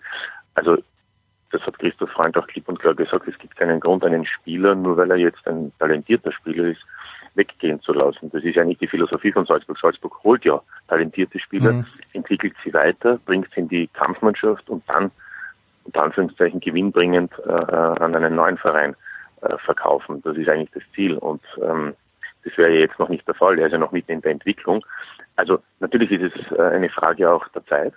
Hm. Weil wenn er erst nächsten Sommer in die Kampfmannschaft kommt und dann ein Jahr gut spielt, dann ist er ablösefrei. Ja. Aber ich gehe mal davon aus, dass sich da vorher noch was, ähm, äh, was seinen Kontrakt betrifft, ändert. Also der Plan ist schon so, wie bisher bei allen anderen Spielern, ähm, das so zu machen, dass er sich hier unter Anführungszeichen so weiterentwickelt und weiter auch entwickeln darf, dass es dann auch für den Verein von äh, finanzieller Bedeutung ist, dass dann vielleicht nicht solche Summen im Spiel sind wie bei Holland wird natürlich aufgrund der Vertragssituation sein. Holland hat eben keine Ausstiegsklausel, hat noch einen Vertrag, der noch dreieinhalb Jahre geht, während äh, Adeyemi ja schon in eineinhalb Jahren ausläuft. Also da wird es dann wahrscheinlich auch mit Ausstiegsklausel oder sonst irgendetwas ähm, zu tun haben, wenn er verlängert. Und der wirkt sehr, wie soll ich sagen, bodenständig und nicht jetzt so, dass er unbedingt äh, sofort weg muss.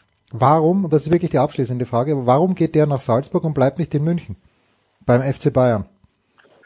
Das müssten ihn selbst fragen, das habe ich jetzt nicht. Aber ja, aber ist, es, ist es, weil, die, weil dieser Weg so klar vor... Rein von der Entfernung. Ja.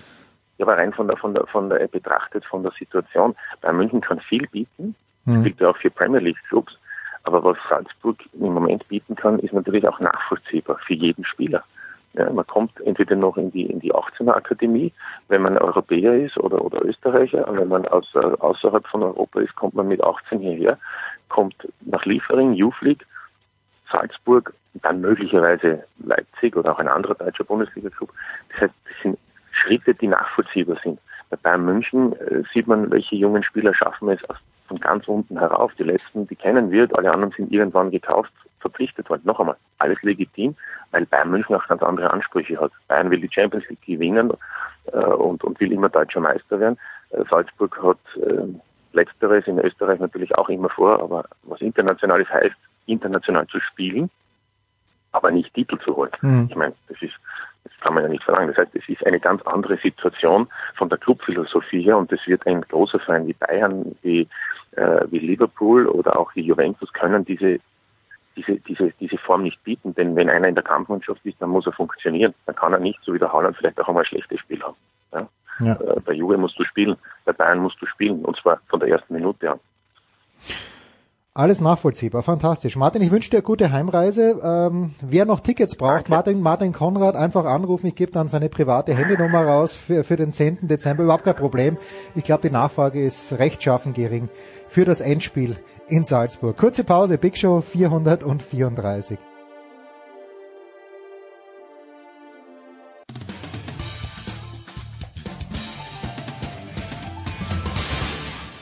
Einen wunderschönen guten Tag, hier ist der Dieter Baumann und ich grüße alle Hörer von Sportradio 360. Ich wünsche einen schönen Tag und Dauerlaufen nicht vergessen.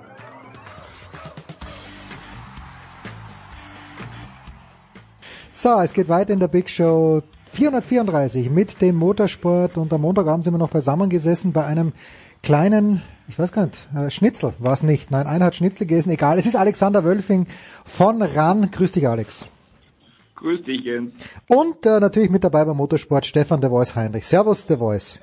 Aloha euch allen. Es ist schon ein paar Tage alt, Alex, dass die Meldung rausgekommen ist, aber nichtsdestotrotz sprechen wir gerne nochmal drüber. Die DTM bleibt bei RAN. Gab es da jemals aus deiner Sicht Zweifel dran? Wie fällt denn deine Bilanz für das Jahr 2019 aus? Natürlich hatte ich nie Zweifel. Ja, natürlich. Gottes nicht, Willen, aber ich bin, es könnte natürlich sein, dass ich etwas befangen bin. Mhm. Ähm, ich glaube, es ist für alle Seiten, ehrlich gesagt, tatsächlich die richtige Lösung. Also, äh, die Geschichte ist 2019 erfolgreicher gelaufen, als sie 2018 gelaufen ist. Insofern gibt es einen, einen Erfolgstrend oder einen Aufwärtstrend, sagen wir so, einen Aufwärtstrend zu vermelden. Äh, wir hatten dann tatsächlich auch beim Saisonfinale äh, zum ersten Mal die Million geknackt und das nicht nur in der Spitze, sondern äh, im Schnitt für das komplette Rennen, was mich ehrlich gesagt schon ein bisschen überrascht, weil es ging ja gefühlt mhm. um nicht mehr viel, jedenfalls was die Wertungen betrifft. Insofern ist das schön. Ähm, ich glaube, dass die DTM eine gewisse äh, äh, höhere Aufmerksamkeit inzwischen hat, als sie vor einem Schrägstrich anderthalb Jahren hatte. Das liegt gewiss nicht nur an Sat 1 oder uns, äh, ein bisschen vielleicht auch, aber äh, alles, was so in der DTM passiert, geht, glaube ich, schon einigermaßen in die richtige Richtung und die Geschichte wollen wir tatsächlich weitererzählen und im Idealfall gehen die Zahlen noch ein bisschen höher. Und dann hat auch Sat 1 äh, noch mehr Spaß, als, als man ohnehin schon hat. Aus Sicht der ITR, finde ich, ist es ehrlich gesagt auch relativ logisch gewesen. Also öf zu öffentlich-rechtlich zurück, glaube ich, stand nie zur Debatte. RTL ist mit der Formel 1 versorgt und dann sind wir, was die Größe der Sender betrifft, schon bei Sat 1 angelangt. Und alles, was kleiner ist, ist den Herstellern sicherlich nicht vermittelbar. Also äh, ist es ehrlich gesagt ja, logisch äh, keine größere Debatte gewesen. Stefan, und so jetzt dein unbefangener Blick von außen. Zusammenarbeit DTM mit Sat1. Also es ist eine Win-Win-Situation. Äh, völlig klar, der Alex hat es absolut richtig beschrieben. Ähm, es war ja extrem schwierig, nachdem äh, man von der Seite der ITR äh, die jahrelange Verbindung mit der ARD gekappt hat. Darüber kann man diskutieren, ob die internen Diskussionen richtig gelaufen sind. Aber Fakt war, am Ende hat man gesagt, man will was Neues. Mit Sat 1 hat man das, was man eigentlich jahrelang gewünscht und gesucht hat, das nämlich auch ausführlich Vor- und Nachberichterstattung und zwar garantiert erfolgt ist. Es hat eigentlich fast immer funktioniert. Es war eine sehr spannende Saison, davon haben beide Seiten auch profitiert. Ich glaube, dass das Format ein sehr gutes ist ähm, und dass man das tatsächlich äh, in Zukunft so weiterhält. Das ist eine Kontinuität und das hilft immer. Das heißt, beide Seiten wissen jetzt, worauf sie sich eingelassen haben. Die Protagonisten kennen einander, das macht absolut Sinn und kann man noch weiter am Inhalt arbeiten und hoffen, dass wir im nächsten Jahr eine ähnlich ausgeglichene und sportlich spannende Saison haben, wie wir es 2019 hatten. Alex, du sagst, ihr wollt die Geschichte und die Geschichten weitererzählen. Was ist denn die größte Geschichte in der DTM aus deiner Sicht? Äh, zwei Sachen. Das ist, glaube ich, tatsächlich interessantere und coolere Typen sind, als man von draußen äh, immer so meint. Ähm, am Ende, mir ist jetzt auch wieder ein Fuji aufgefallen, ähm, da kommt ein Ergebnis, nein, bei, bei der Formel E fällt es mir auf. Da, man sitzt in der Redaktion, guckt ein Formel E-Rennen am Freitagmittag, den Saisonstart, kennt viele Namen äh, von Pascal Wehrlein etc. pp. Ähm, und dann die Kollegen gucken auf die Ergebnisliste und sagen, wie, Massa, den kenne ich. Ist es der Massa? Mhm.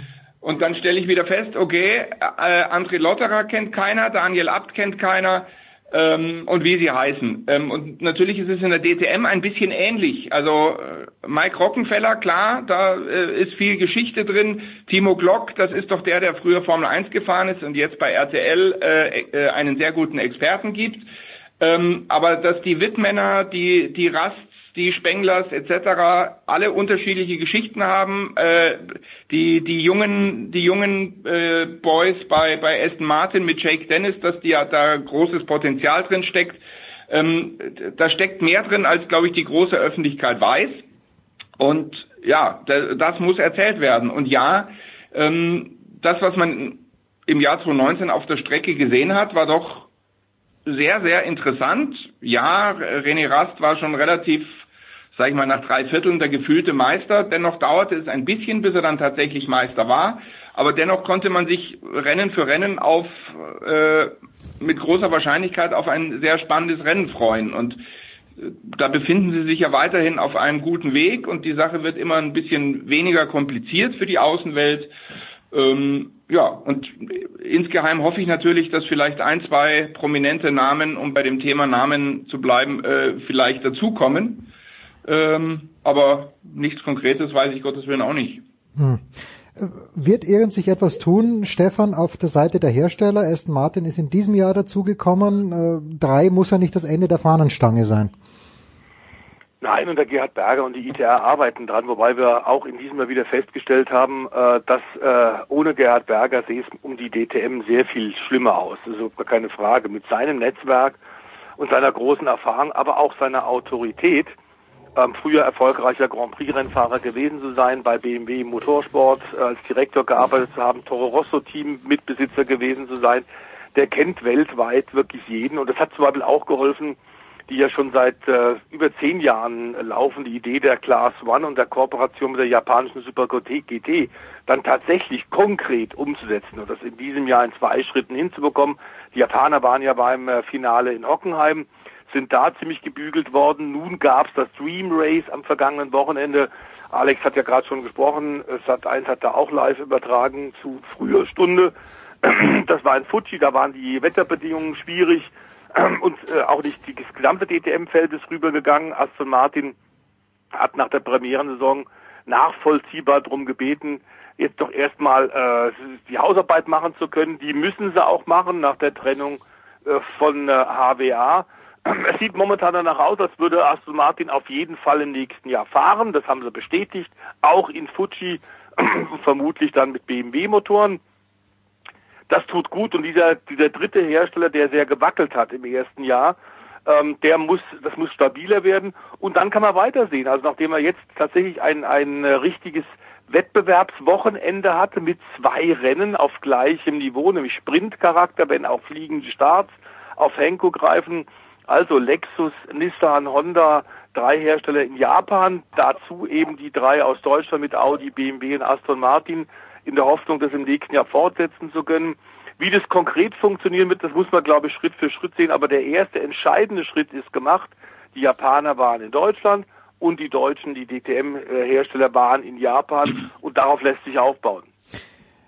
Alex, jetzt hat der Stefan Gerhard Berger schon genannt äh, und ihn auch entsprechend gelobt. Du hast für unser Jahresmagazin eine sehr, sehr tolle Geschichte geschrieben über Gerhard Berger.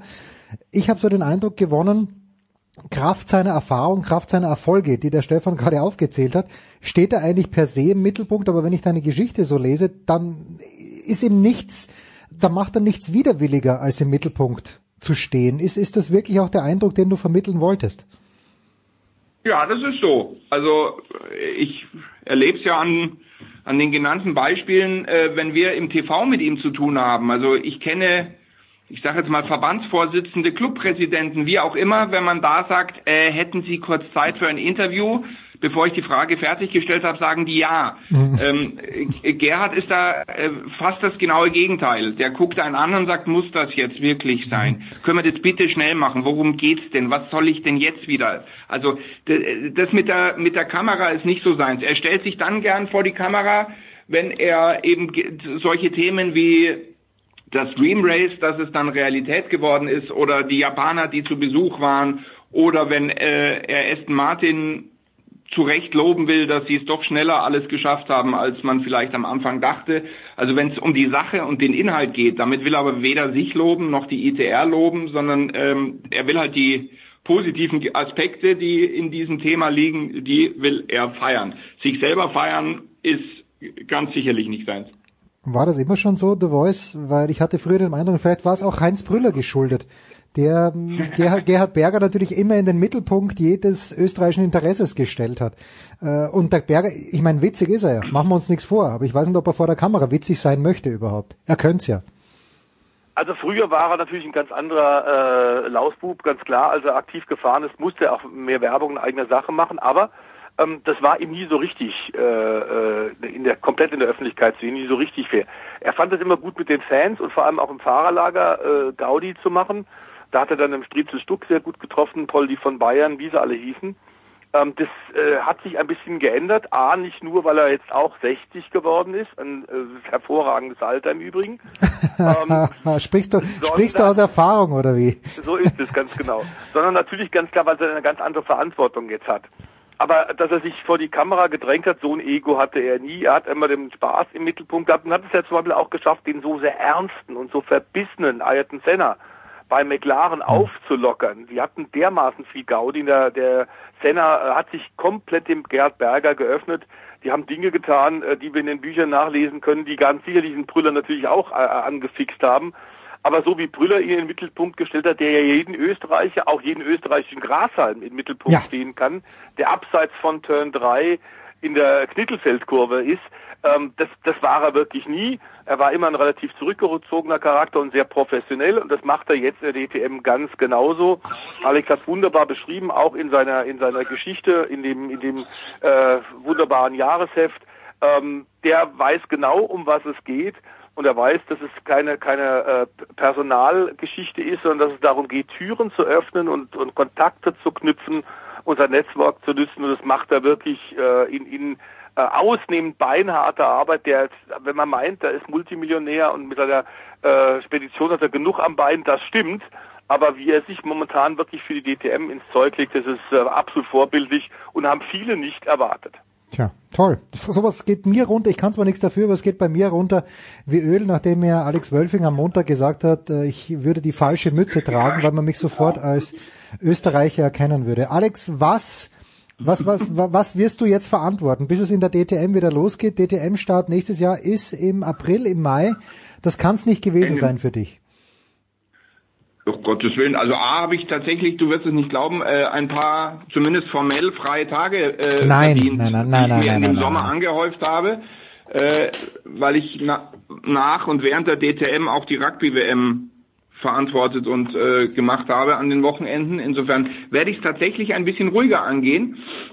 Ähm, dann gilt es tatsächlich, die DTM-Saison nachzuarbeiten. Äh, was haben wir gut und schlecht gemacht? Was haben wir in Zusammenarbeit mit der DTM, was das äh, Fernsehprodukt äh, betrifft, gut und schlecht gemacht, weil äh, auch bei dem, äh, wenn jetzt die Japaner in Fuji produziert haben, sieht man zwei, drei Sachen, die man sich im Positiven abgucken kann, wo man aber auch sieht, oh, da haben die Herrschaften ein bisschen Rückstand zu dem, was äh, hier in Europa Fernsehstandard ist.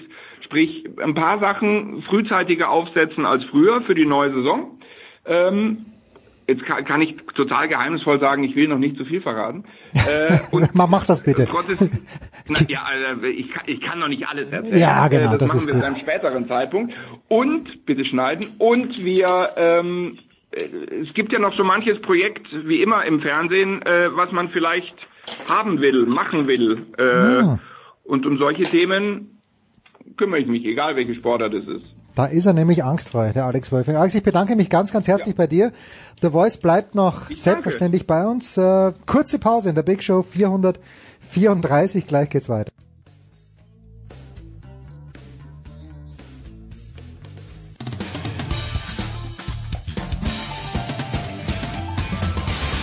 Hey, I'm Jeannie Bouchard, and you're listening to Sports Radio 360.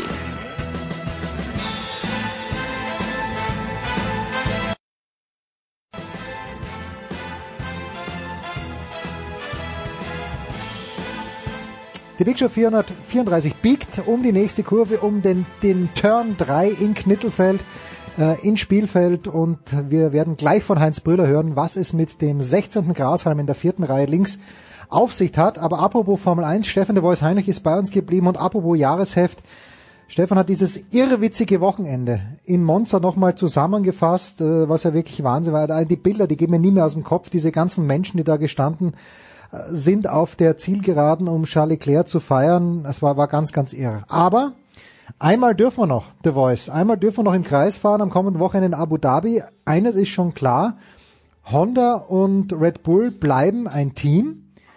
Ähm, ich glaube, du hattest es auch angekündigt, also keine Überraschung da. Welche Signifikanz hat das und gibt es auch noch andere Rennställe, die vielleicht dazukommen bei Honda, die ja mit McLaren jetzt Probleme gehabt hatten? Ja, da war aber dann wurde, glaube ich, die Zusammenarbeit zwischen den Japanern, Honda, die eine lange erfolgreiche ähm, Tradition in der Formel 1 haben, in den 60er, 70er, 80er Jahren, dass das mit McLaren überhaupt nicht geklappt hat, lag ganz offensichtlich mehr auch an McLaren, wobei Honda selbst zugegeben hat, sie haben diese neue Hybridformel, die seit 2014, diese Motorenformel in der Formel 1 gilt, am Anfang unterschätzt. Aber klar ist, seitdem man mit Red Bull jetzt zusammenarbeitet und mit Toro Rosso geht's richtig voran. Und was die PS-Zahlen angeht, das hängt natürlich mit enormen Ressourcen auch zusammen, die Honda jetzt äh, tatsächlich für 2019 äh, aktiviert hat. Äh, in Japan in, äh, bei der Motorenentwicklung, aber die haben wirklich aufgeschlossen, das mitten im Jahr. Das war saumäßig teuer und insofern, lieber Jens, war die Fortsetzung äh, 2021 zunächst mal fraglich, weil das dermaßen viel Geld gekostet hat, diese Aufholjagd, dass die Honda-Verantwortlichen erstmal Bilanz ziehen wollten. Nach dem äh, großen Preis von Brasilien ist Dr. Helmut Marko dann nach Japan geflogen und hat da die Bestätigung bekommen, okay, wir machen weiter, was vielleicht auch ein bisschen natürlich mit dem umjubelten Erfolg von Red Bull und Toro Rosso in äh, Brasilien äh, zu tun hat, denn da lief es ja hervorragend, am Ende Platz 1 und 2 und wenn nicht äh, Lewis Hamilton den Alex Albon abgeschossen hätte, wäre sogar ein Dreifachpodium für Red Bull, Schrägstrich Toro Rosso und für Honda geworden. Das gab es seit Jahrzehnten nicht mehr und mit so einem Erfolg ist Dr. Helmut Marko sicherlich gern nach Fernost geflogen, hat das dann aber äh, vergangenen äh, Dienstag auf Freude strahlend erzählt. Da hat man gemerkt, ihm ist ein enormer Stein runtergefallen, denn wir wissen, 2021 be beginnt die neue Formel 1. Mhm. Über die neuen Salary Cap. Regeln, über den Budgetdeckel haben wir ja schon hier bei dir, lieber Jens, auf Sportradio ausführlich gesprochen. Ähm, das bedeutet natürlich neue Investitionen, die du machen musst.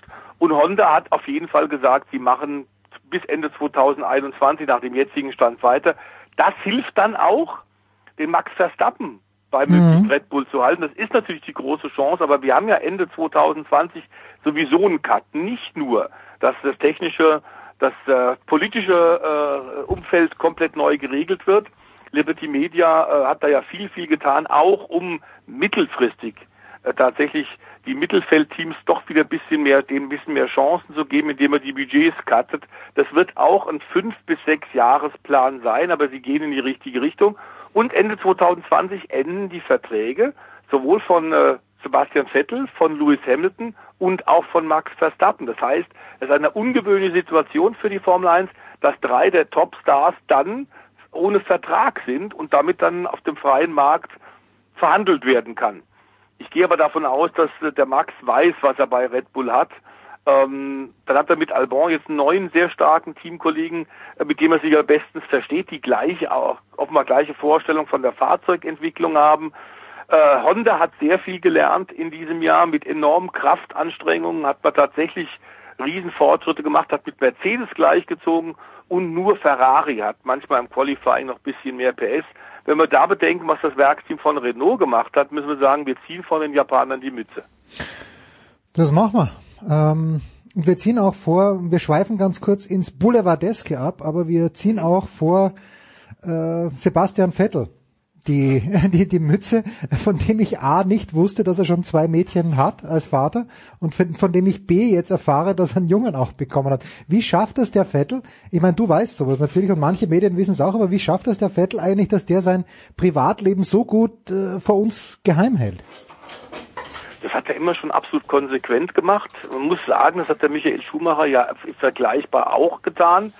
Ähm, nicht alle müssen tatsächlich dermaßen auch auf den sozialen Netzwerken aktiv sein wie ein Lewis Hamilton. Ja. Der das allerdings ja im letzten Jahr, also 2018 angefangen und 2019 durchgezogen, auch reduziert hat. Ähm, also das ist immer so gewesen bei ihm, auch schon in den Formel 3 Zeiten und, und vorher, ich kenne ihn ja nun seit, seit langer, langer Zeit, äh, seit er Formel BMW gefahren ist. Und das Privatleben, der Papa war oft dabei, aber viel mehr hast dann auch nicht rausgekriegt. Und der Papa hat manchmal ein bisschen mehr erzählt als der Sebastian selbst. Ah, okay, gut. Also zurück zum Sportlichen. Ein Rennen steht eben noch an am kommenden Wochenende Saisonabschluss in Abu Dhabi. Du hast ja gerade gesagt, Max Verstappen hat das letzte Rennen gewonnen in Brasilien. Ähm, ja, wie, wie ist die Gemengelage jetzt am Wochenende? Wir haben drei Teams, die ungefähr gleich stark sind. Welcher Kurs also wie, wem kommt dieser Kurs entgegen? Ähm, also von der Papierform her müsste man sagen, Mercedes Abu Dhabi ist ja die teuerste Rennstrecke der Welt, die nach unterschiedlichen Berechnungen zwischen 500 Millionen Euro und einer Milliarde gekostet mhm. hat. Dieser Yas Marina Circuit auf dieser Insel, fantastischer Kurs, der natürlich den gesamten Glamour auch widerspiegelt, den die Formel 1 und Liberty Media und früher Bernie Ecclestone eigentlich in diesem Produkt gesehen haben. Es war für Mercedes ein äh, extrem erfolgreiches Jahr, die sechsten Titel in Folge, äh, haben neue Motorsportrekorde geschrieben, aber es war auch ein Jahr 2019, bei dem wir Niki Lauda verloren haben, bei dem Charlie Whiting mhm. gestorben ist. Wir hatten diesen schweren Unfall von Antoine, Antoine Hubert, an den auch im Fahrerlager noch intensiv gedacht wird. Äh, die WM-Titel sind vergeben, aber trotzdem glaube ich, dass die ersten drei, äh, um dann tatsächlich, man nennt dieses in, in der Sportsprache, auch in anderen Disziplinen, nicht nur Motorsport so schön, Momentum. Ja. Ähm, also ein Erfolgserlebnis mitnehmen als Drehmoment für weitere Anstrengungen für die Zukunft. Das ist wichtig. Deswegen das letzte Rennen zu gewinnen ist immer toll.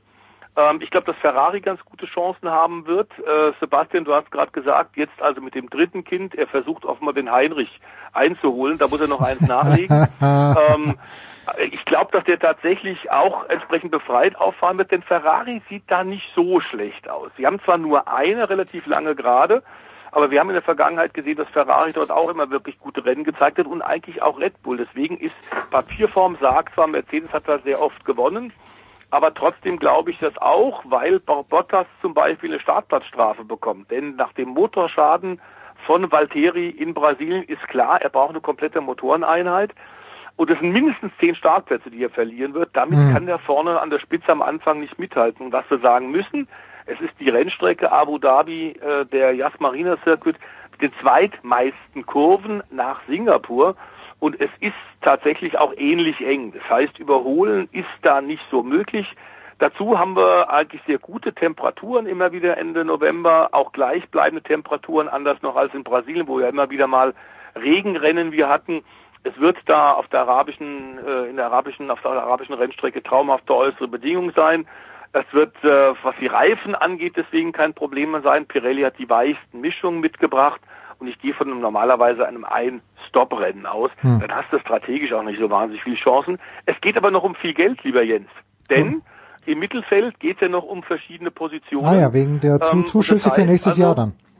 Ja, also pro Platz musst du etwa davon ausgehen, das sind pro Platz in, in, in der Konstrukteursweltmeisterschaft äh, geht es um vier, fünf, sechs, sieben Millionen Dollar. Mhm. Und das ist für, für, für Teams wie Toro Rosso, für, für Racing Point, Alfa Romeo, sind schon ganz wichtige Argumente.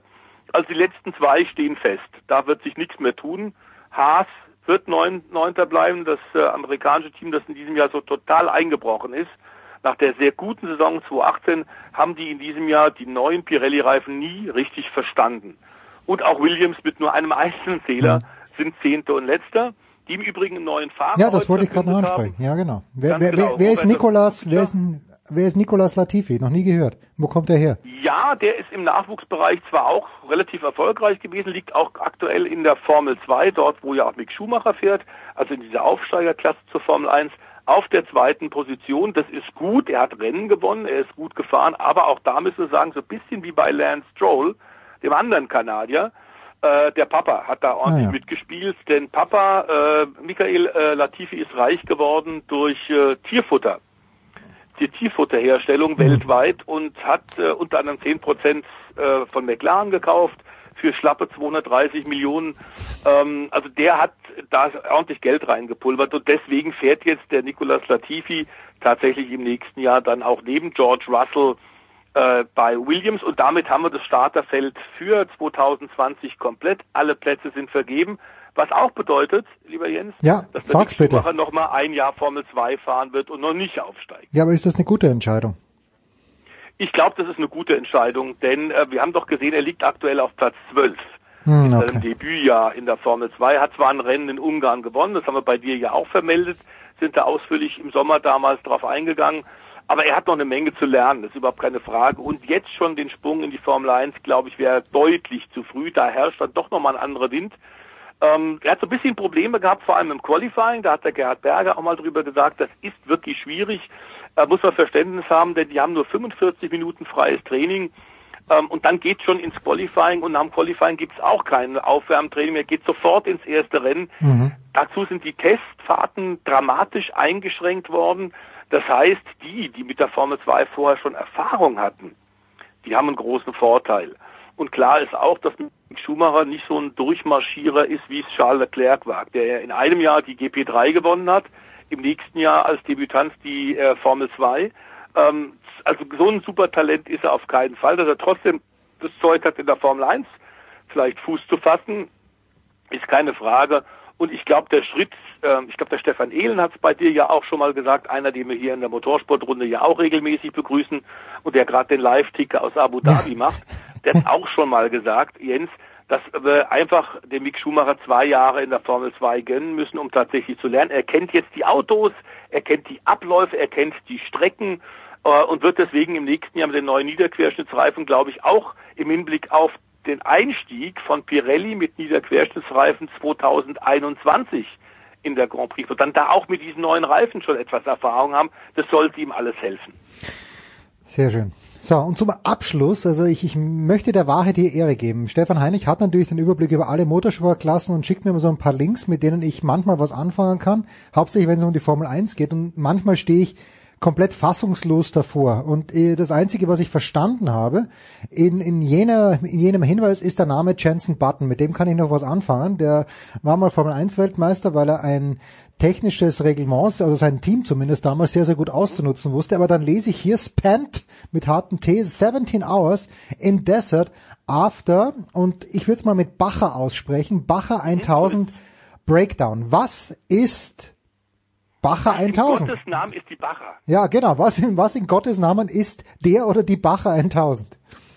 Es ist eine ganz brutale Wüstenschlacht für, für Desperados. Äh, entstanden aus den 60er Jahren, als wir diese legendären Sandbuggies noch hatten, äh, mit denen man in Kalifornien tatsächlich äh, über die Dünen gefahren ist und, und die Hippie-Bewegung ordentlich. Spaß hm. hat. Das waren meistens äh, umgebaute und abgesägte VW-Käfer, wo man das Dach weggemacht hat.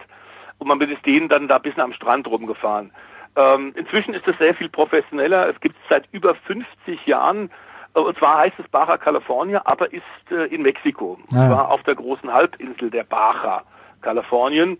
Und ist ein äh, Rennen, 1000 sagt es schon, über eigentlich 1000 Meilen, manchmal ein bisschen kürzer, weil tatsächlich die Pisten so knüppelhart sind, dass sie inzwischen selbst Profi-Autos, äh, von Profiteams vorbereitete Fahrzeuge kaputt hauen. Motorräder fahren auch. Und das andere, der- Unterschied zur äh, Dakar ist, dass du hier äh, ganz andere äh, Strecken hast, nämlich wirklich heftige Pisten mit teilweise Löcher, die so groß sind wie VW Golf und da musst du mit Speed drüber und du fährst diese Gesamtdistanz in einem Stück. Mhm. Das heißt, die Spitzenleute sind zwischen 16, 17, 18 Stunden nonstop unterwegs. Es geht nachts los in Ensenada. Aber natürlich mit Beifahrer. Also ich meine, Pazifik. du hast, schön. du hast natürlich, entschuldige Steffen, du hast natürlich einen Beifahrer dabei, also das Du klassische hast einen Rallye. Beifahrer dabei, Ja. der auch übernimmt. Der Beifahrer äh, am Anfang ist der Navigator und dann wechselt sich das ab. Die Motorradfahrer können das nicht, die müssen es alles am, am Stück Mhm. machen, sind eher, die, eher eh die ärmsten Hunde, denn du siehst natürlich dann in der Nacht, in der Dunkelheit und wenn Staubfontänen sind da in der Wüste, siehst du auch die Löcher eigentlich nicht. Deswegen hast du da dann doch eine relativ hohe Anzahl von Verletzten, manchmal auch Toten. Aber diese Baja 1000 ist wirklich legendär. Das hängt auch damit zusammen, dass Zehntausende von völlig ausgeflippten Mexikanern dabei sind und eine riesen Motorsportparty feiern. Man nennt die äh, äh, legendäre Rallye eben, wie gesagt, seit über 50, 50 Jahren schon existierend, auch Granddaddy of all Desert Races. Naja, schön. Ähm, und man muss sagen, dass wir vor allem mit, mit Sal Fish, dem, dem Boss, dem Promoter des Rennens, einen genialen äh, Vermarkter haben, der das wirklich drauf hat. äh, mit allen Wassern gewaschen und der da tatsächlich allen das Gefühl gibt, die beteiligt sind, ob Sponsoren, ob Fahrern, ob Zuschauern, dass sie Teil einer großen, intakten, fröhlichen Familie sind, um da jetzt beim härtesten Offroad-Wettbewerb der Welt mitzumachen. Und auch deutsche Teilnehmer waren öfter dabei in diesem Jahr, neben Jensen Button, auch Ex-Formel-1-Fahrer Alexander Rossi, der ja einige Jahre jetzt Indycar fährt und das Indy 500 schon gewonnen hat. Es waren früher auch viele Leute aus Hollywood dabei, die mitgefahren sind, so ein bisschen wie in der Anfangszeit der Dakar. Du erinnerst dich ja, als ja auch mal Mark Thatcher mitgefahren ist, der Sohn damals von Maggie Thatcher Mhm. und dann für vier Tage in der Wüste verschollen war. Ähm, äh, also das, das, diese, diese glamourösen Teilnehmer gibt's auch, aber es ist schon wirklich extrem hart. Gehe davon aus, 16, 17 Stunden ähm, bei bei äh, Knall, bei großer Hitze teilweise am Tag, irre viel viel Sonne ähm, und vor allem eine, eine Piste, die die das Auto komplett kaputt haut. Ähm, jeder muss auch reparieren können, muss auch Mechanikerfähigkeiten haben. In Anspruchnahme fremder Hilfe ist offiziell verboten. Aber das haben wir ja schon öfter auch, zum Beispiel am Nürburgring, dass da plötzlich an einigen Stellen auf der Nürburgring Nordschleife plötzlich Kupplungen direkt neben dem Wegesrand liegen, die man im Rennauto einbauen kann. So Sachen gibt's. Und so Sachen gibt's auch tatsächlich bei der Bacher. Da wird natürlich auch entsprechend getrickt. Ich erinnere mich, dass da vor einigen Jahren ein US-Amerikaner, der sehr viel Geld hatte, mal die Idee hatte. Natürlich müssen bei 16, 17 Stunden Fahrzeit und über 1000 Meilen Distanz diese vor allem Pickup-Trucks, diese Spezialkonstruktionen auch aufgetankt werden. Und um da Zeit zu sparen, hat der tatsächlich das Reglement genau gelesen. Da war das nicht verboten und hat dann während des Fahrens aus der Luft getankt. Unglaublich. das heißt, er hat sich einen Hubschrauber kommen lassen und hat ähm, Unfassbar. Wahnsinn. Das haben sie dann in dem Jahr zähneknirschend erlauben müssen, im nächsten Jahr war es dann verboten. Aber wie gesagt, da ist Tür und Tor geöffnet und das Ganze ähm, ist natürlich inzwischen relativ professionell, was vorne an der Spitze geht. Die groß, großen Hersteller sind alle mit dabei, ähm, die da entsprechend natürlich dann ihre ihre die Stabilität äh, ihrer ihrer Fahrzeuge äh, deutlich zeigen können. Und VW baut jetzt VW USA baut tatsächlich für 2020 für die Barer im nächsten Jahr dann einen, einen neuen Trophy Truck, ein neues Superauto mit Allradantrieb mit 600 PS und allem Pipapo, äh, weil sie einfach merken, dass das in Amerika so populär ist, dass wenn du da vorne bist, nach dem alten Motto Win on Sunday, Sell on Monday, dass das dem VW-Image, dem angeschlagenen VW-Image in Amerika nur gut tun kann. Ja, selbstverständlich. Der Jensen Button ist hängen geblieben, Ja, der hat okay, gemacht. Ich finde es ja toll, dass er das so mal gemacht hat. Wir haben ja auch bei dir, lieber Jens, den Alonso schon gelobt. Ja, mit dass er Recht, sich mal bei der Dakar jetzt stellt. Ja? Ja, ja. Also dass die gerne auf die große Reise gehen, so ein bisschen wie der kleine Prinz auch, ähm, tatsächlich was erleben wollen. Äh, in der Formel 1 haben sie ge gewonnen, äh, der Jensen Button ja auch den Super GT in Japan gewonnen. Also der hat auch schon viel gemacht und es sind so ein paar kleine Punkte noch auf der To-Do-Liste, die sie offenbar sich vornehmen, der Fernando und der Jensen Button. Und der ist einfach hängen geblieben. Das Differential ist irgendwann zerbröselt. Er und sein Teamkollege hingen dann offenbar an einer Stelle, wo du auch nicht ein optimales äh, äh, Funknetz hattest, sondern okay. da war eher so ein Loch wie bei uns hier auf der Schwäbischen Alb. Gehen wir davon aus, also diese, diese Baja Kalifornien, diese Halbinsel an der Pazifikküste ist etwa so groß wie Deutschland, aber es leben nur drei Millionen Menschen da. Das heißt, da ist Platz, da ist Raum, da ist auch Einsamkeit und die haben 17 Stunden draußen geharrt, bis sie abgeholt worden sind. haben dann in der Nacht ein Feuerchen gemacht und haben sich wunderbare Bara-Geschichten und Motorsportgeschichten erzählt, haben ordentlich getrunken, hatten viel Spaß, ein paar Mexikaner kamen und haben denen noch äh, mexikanisches Bier vorbeigebracht. Wir hatten eine tolle Zeit und Jensen Butler hat hinterher gemeint, ich werde das nie vergessen. Also, äh, immerhin hat er nicht gesagt, ich werde das nie wieder machen. Vielleicht ist er nächstes Jahr dann wieder am Start. Man weiß es nicht. Diese verrückten Rennfahrer und äh, Stefan de Vois Heinrich, du warst ja auch mal, das müssen wir schon noch ansprechen. Du hast das auch mal gemacht, nicht nur einmal, sondern mehrfach. Ja, ich habe es ein paar Mal gemacht, ein paar Mal mitgefahren, aber natürlich mit kleineren Autos. Äh, habe dann einmal 28 Stunden gebraucht. Mhm. Ähm, das vergisst du dann auch nicht. Also an die Spitzenzeiten kommen natürlich nur die Profis ran, das ist völlig klar. In diesem Jahr Alain Ampudia hat 16 Stunden gebraucht, mhm. 10 Minuten und 35 Sekunden und hat damit den äh, letztjährigen Dakar-Sieger äh, geschlagen. Also diese Amerikaner kennen sich da natürlich wirklich aus. Das sind absolute Spezialisten. Du hast Federwege von über einem Meter. Hm. Ähm, das, da kannst du vorstellen, äh, in was für Löchern ja. er da tatsächlich reinglüßt. Und der Button hat mit Sicherheit eine fantastische Zeit gehabt und wird garantiert wiederkommen. Denn jeder, der da mal war und, und äh, sich nicht zu sehr verletzt hat und das bisschen, bisschen tatsächlich auch in der Wüste miterlebt hat, wie faszinierend diese Wüstenlandschaft ist, ähm, der ist dann eigentlich angefixt und der ist dann einfach ein, ein großer Fan. Und wenn es irgendwie möglich ist, machst du es dann wieder. Tja, ich, ich, ich schreibe es auf meine To-Do-Liste, ob ich es dann wirklich durchziehe. Ich glaube eher nicht. Das war's, unser Motorsportteil mit Stefan The Voice Heinrich. Ich danke dir wie immer sehr, sehr herzlich, mein lieber Stefan, und wir machen eine kurze Pause in der Big Show 434.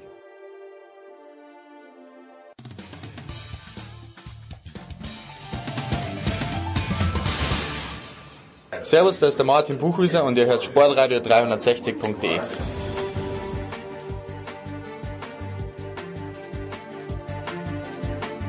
Ist das schön, wenn man wieder über den alpinen Skisport sprechen kann, in regelmäßiger Abfolge. Und äh, Mann ist in diesem Fall, ich weiß, man soll nicht Mann gebrauchen, aber egal.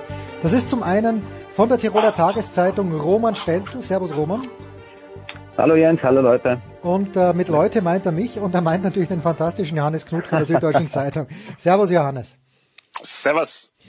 Roman, wenn die Hoffnungen einer Slalom-Nation auf Christian Hirschbühl liegen, wie bitter ist es um uns Österreicher bestellt? naja, jetzt äh, mal Ehrenleitung für Christian Hirschbühl ist natürlich ein, ein sehr guter Läufer, gell? Also, dass ihn das jetzt noch auf Platz, Platz 5 oder also auf Platz 7 zurückgefallen ist, man, ist schade, aber ansonsten, äh, ja. Naja, es ist das erste Mal seit zwei Jahren oder glaube ich 18 Rennen, was ich jetzt bei der Geschichte damals ausgesucht habe, dass wir keinen, keinen äh, Österreicher am Podest hatten, äh, im Slalom, Weltcup-Slalom. 16, 16, 18 Rennen war der, war der Marcel Hirscher, was natürlich auch wahrscheinlich schon das Stichwort ist. Naja, es ist momentan, äh, die Erwartungen sind natürlich riesengroß. Ist einfach so. Und, und unter diesen Erwartungen, meiner Manuel Feller hat es selber gesagt, äh, unter diesen Erwartungen, glaube ich, äh, ist, sind ein bisschen, ein bisschen zu verkrampft gewesen. Ich, man muss es auch wirklich so sagen. Es ist, wir haben ja eine, eine, eine doch beachtliche Zahl an Leuten gehabt im zweiten Durchgang mit sechs Leuten. Also irgendjemand hätte schon theoretisch trotz Schnee, Regen und Schnee, äh, Schneetreiben äh, doch was, doch was aufgehen müssen. Also momentan schaut es nicht so gut aus, aber in Wahrheit ist es nur noch ein kleiner Äuzchen, also nur noch wirklich ein Eizelchen, das da fehlt, nur noch ein bisschen was, ein Knackpunkt und bei einem oder, oder zwei Leuten geht es dann auf und dann auch geht sicher. Michael Martin ist ein Protestfahrer, Feller ist ein Protestfahrer und sind auch Siegfahrer. Marco Schwarz, wenn er wieder fit ist. Mhm. Also in Wahrheit steht, sieht, sieht sehr, sehr gut aus, aber es, es ist einfach momentan, oder das hat der Klick hat nicht gemacht, aber der, den kann es jederzeit tun und dann und dann, dann haben wir drei, vier Siegläufer, wie wir es in Wahrheit jetzt auch schon haben. Ja, also Marco Schwarz hat mir im ersten Durchgang sehr gut gefallen, er macht einen saublöden Fehler. Im zweiten Durchgang dagegen Johannes, äh, Linus Strasser, wie aus dem Nichts, hat natürlich auch die Gunst der Stunde genützt, aber das, das machen wir jetzt überhaupt nicht zum Vorwurf, sondern der ähm, ist da nach vor geprescht. Aber es gab ja schon öfter mal Zeiten, wo man gesagt hat, komm, der Linus, ein kleiner Schritt noch, dann ist der Durchbruch da. Wie viel interpretierst du rein in dieses Rennen in Levi am vergangenen Sonntag? Jetzt muss ich erstmal mich noch erkundigen, was war das? Ein Eutchen? Ein, Eu ein Eizel. Er wollte sagen, Ah, ein Eizel, ein Eizel, Eizel, Eizel. Eizel. Eizelchen sagt man bei uns in Vorarlberg, Entschuldigung. Ja, das ist, nee, man muss das ja immer seine, seine, seine Fremdsprachenkenntnisse Ja, ja. ich. Ein Eizel, natürlich ein Eizel. Extrem, extrem wichtig auch für die Berichterstattung im weiteren. Nein, äh, großartig. Ähm, ja, das, das hätte man, äh, hätte man jetzt sagen, hätte man tatsächlich auch Linus Strasser äh, so sagen, auf, auf, auf ihn anwenden können. Es hieß ja auch in den letzten Jahren immer wieder, der ist so schnell im Training, der ist so schnell, der ist so gut und dann im Rennen kam er halt zweimal im Winter runter. Das ist natürlich, äh, da war schon eine große Diskrepanz da. Es gab ähm, im Grunde ähm, ja, er hat es ja auch dann teilweise selbst schon gesagt, er war in diesem Loch drin, in dem sehr viele, äh, in, in dem eigentlich fast oder fast nahezu jeder oder sehr viele reinrutschen, die schnell hochkommen, die dann merken, okay, es geht erstmal gut. Und dann merkt man, ja, man kann jetzt aber nicht einfach so weitermachen, sondern man muss halt auch wirklich am Material weiter tüfteln, man muss, äh, der Sport entwickelt sich mit jedem Rennen weiter, gerade jetzt im, im alpinen Weltcup, sowohl Männer als auch Frauen, äh, bei den Männern noch ein bisschen mehr. Äh, Da fährst du halt ohne Fehler runter und dann bist du 17. Und früher Mhm. warst du halt äh, vorne mit dabei und jetzt machst du noch einen Fehler oder, oder fährst ein bisschen zu passiv und sofort schmeißt es dich nach hinten weg. Also, und das hat Linus Strasser, glaube ich, so ein bisschen auf die leichte Schulterlange genommen und er hat es auch dann auch eingesehen, aber er hat es nicht geschafft, dann auch, ähm, und das war dann wahrscheinlich das größte Problem, Problem in den letzten beiden Jahren, dass er dann auch ähm, darum wusste und verkrampft versucht hat, äh, das äh, da das dann auch wirklich erst allen zu zeigen und dann natürlich mit der Brechstange im Rennen, das, das geht natürlich dann genau wieder in die andere Richtung. Und da war er sich, glaube ich, stand er sich selbst auch so ein bisschen im Weg, hat auch äh, letztes Jahr, nee, dieses Jahr noch, als wir in Adelboden mit ihm geredet haben, hat er gesagt, naja, er ist dann auch, macht sich dann auch oft auch Gedanken, dass er, wie muss er jetzt im Wettkampf den Schwung fahren und sobald du schon dieses, diese quasi dir bewusst machst, was du gleich machen musst, ist es eigentlich schon verloren, weil du musst im, im Rennen muss das einfach, muss das von sich aus funktionieren. Und das, also er hat es ja selbst gesagt in Levi, es war nur ein Rennen, aber Ja. vor einem, vor einer Saison, in der letzten Saison, würde ich jetzt mal ähm, äh, mein Mittagessen darauf verwetten, dass er diesen zweiten Durchgang nicht so gezeigt hätte oder er hätte es sich vorgenommen und er wäre dann irgendwo mittendrin, äh, hätte er irgendwie einen großen Fehler eingebaut. Und das war wirklich äh, diese Konstanz, das dann auch wirklich zwei Läufe konstant zu zeigen, äh, das, das ist ihm schon letztes Jahr, selbst das ist ihm wahnsinnig schwer gefallen. Und so gesehen war das schon echt ein richtiger Schritt nach vorne und also da war viel vom alten Linus Strasser zu sehen, der da, der, der ähm, sehr unbeschwert oder auch dann wahnsinnig mit wahnsinnig schnellen Schwüngen da ähm, runterfährt und äh, das ist noch natürlich lange, heißt noch lange nicht, dass er da jetzt ähm, diese, diese, dieses Tal überwunden hat und ist jetzt auch in der Startliste ja immer noch, deshalb ist auch, glaube ich, äh, paar 40 abgerutscht, das ist ja schon ganz schön heftig. Genau, und, eine sehr ähm, hohe Nummer, ja. und äh, Dominik Stehle war, glaube ich, der einzige deutsche Starter in den Top 30 äh, zu Beginn jetzt. Und äh, das ist schon, da, da liegt noch ganz schön viel vor ihm, aber es gab schon deutlich äh, pessimistische äh, Auftakte in den Winter. Und das ist mal ein, sehr, sehr heller Lichtblick, auch wenn für den Rest des, des Teams auch noch ganz schön viel zu tun ist. Ja. Nach dem ersten Durchgang Roman hat so ausgesehen, Clément Noël, der ist da ganz locker runtergefahren, hat einen sehr, sehr großen Vorsprung gehabt. Ähm, und im zweiten Durchgang dann der alte Christoffersen, der gar nicht so alt ist, aber irgendwie alt ausgeschaut hat die letzten Jahre, äh, haut dann einen raus. und äh, was mir bei Christoffersen ja gefällt, ist, äh, der, der lässt die Emotionen nicht äh, der lässt alle teilhaben. Und wenn ein Fahrer ins Ziel kommt und 400 langsamer ist, dann lässt er das auch spüren. ähm, der Noel war, war der auf der, auf der, auf dem Weg zur Weltherrschaft und hat ihn der Christoffersen aufgehalten oder wie siehst du Clement Noel in diesem Jahr bei den Slalomfahrern trotz seines nur zweiten Platzes doch eher vorne? Na, also Clement Noel ist, äh, ist sicher, mit Henry Christoffersen und Clement Noel, das ist, also die werden sich sicher äh, ein Duell liefern, weil der Clement Noel, das ein, was jetzt äh, vor allem in Kitzbühel und, und, und, und äh, also im Jänner dann auch im Neujahr also, ab, abgezogen hat, also er ist schon wirklich sehr, sehr gut drauf, gell. Ungewöhnlicher Typ auch vom, vom Körper her alles, aber das ist schon wirklich einer, der, der, der wirklich äh, sicher sich mit Christoffersen den, den Zweikampf liefern wird. Und, mein Christoffersen ist schön, dass er Emotionen zeigt, ich finde es super. Ähm, jetzt, äh, das mit dem äh, Küsten Punkt, Punkt, Punkt, ich bin der König, was er damals, ich glaube, in Schladming gesagt hat, wo er gewonnen hat, glaube ich, vor, vor eineinhalb Jahren oder, oder fast schon zwei Jahren. Ja. Also er ist sicher einer, der Emotionen auslebt. Der steht auch dort und kickt auch was nieder, wenn, wenn einer seine, seine Bestzeit knackt, was schön ist, was schön ist. Also dieses, dieses Klatschen da, dieses nette, nette Belächeln braucht auch keiner. Also das ist, ist schön, dass jemand so Emotionen sagt. Und immerhin, wir sprechen davon wahrscheinlich momentan also sicher einem der, der, der zwei, drei besten Slalomläufer, die es momentan gibt. Äh, und der hat 22 Monate nicht mehr gewonnen, gell? das muss man sich auch mal vor Augen halten. Das ist ja, das ist ja wirklich eine lange Zeit für einen Slalomläufer. Wir haben jetzt neun oder neun oder zehn Rennen pro Jahr. Gell? Also der ist schon jetzt ganz, ganz heiß. Also, aber der wird ihm im Clermont Noël, denke ich mir, mal mal äh, einen ziemlichen, ziemlichen Kampf liefern. Äh, ganz kurz noch, Roman, zu dir. Du hast ja mit Christoffersen gesprochen vor diesem Jahr wieder für die Tiroler Tageszeitung. Plant, genau. plant der, dass er auch ab und zu ein Super-G fährt oder fährt Christoffersen in dem Jahr garantiert nur Slalom, Riesenslalom? Äh, er fährt Super-G in Hinterstoder. Das mhm. ist das Einzige. Wieso in Hinterstoder? Nicht, weiß ich nicht wirklich, wahrscheinlich, weil der Termin ganz gut fliegt, denke ich mir mal. Äh, ansonsten ist nicht geplant. Also das ist jetzt was, was aus unseren Gesprächen vorgegangen ist. Riesendorlauf hat er sehr, sehr viel daran gearbeitet, viel mehr als Slalom, also so wie die letzten Jahre auch. Das ist ja so irgendwie, dass er da, dass er da hineinarbeitet. Ansonsten eben Slalom hat sein eigenes Team und, und macht sein eigenes Süppchen. Wie man hört, sind nicht alle ganz froh im norwegischen Verband, ähm, dass er da sein eigenes Süppchen jetzt kocht, weil er doch alles bekommen hat, was er wollen hat, mit, okay. äh, mit Papa Lars an der Spitze und zwei eigenen Trainern äh, und, und, äh, und der Unterstützung von Red Bull. Also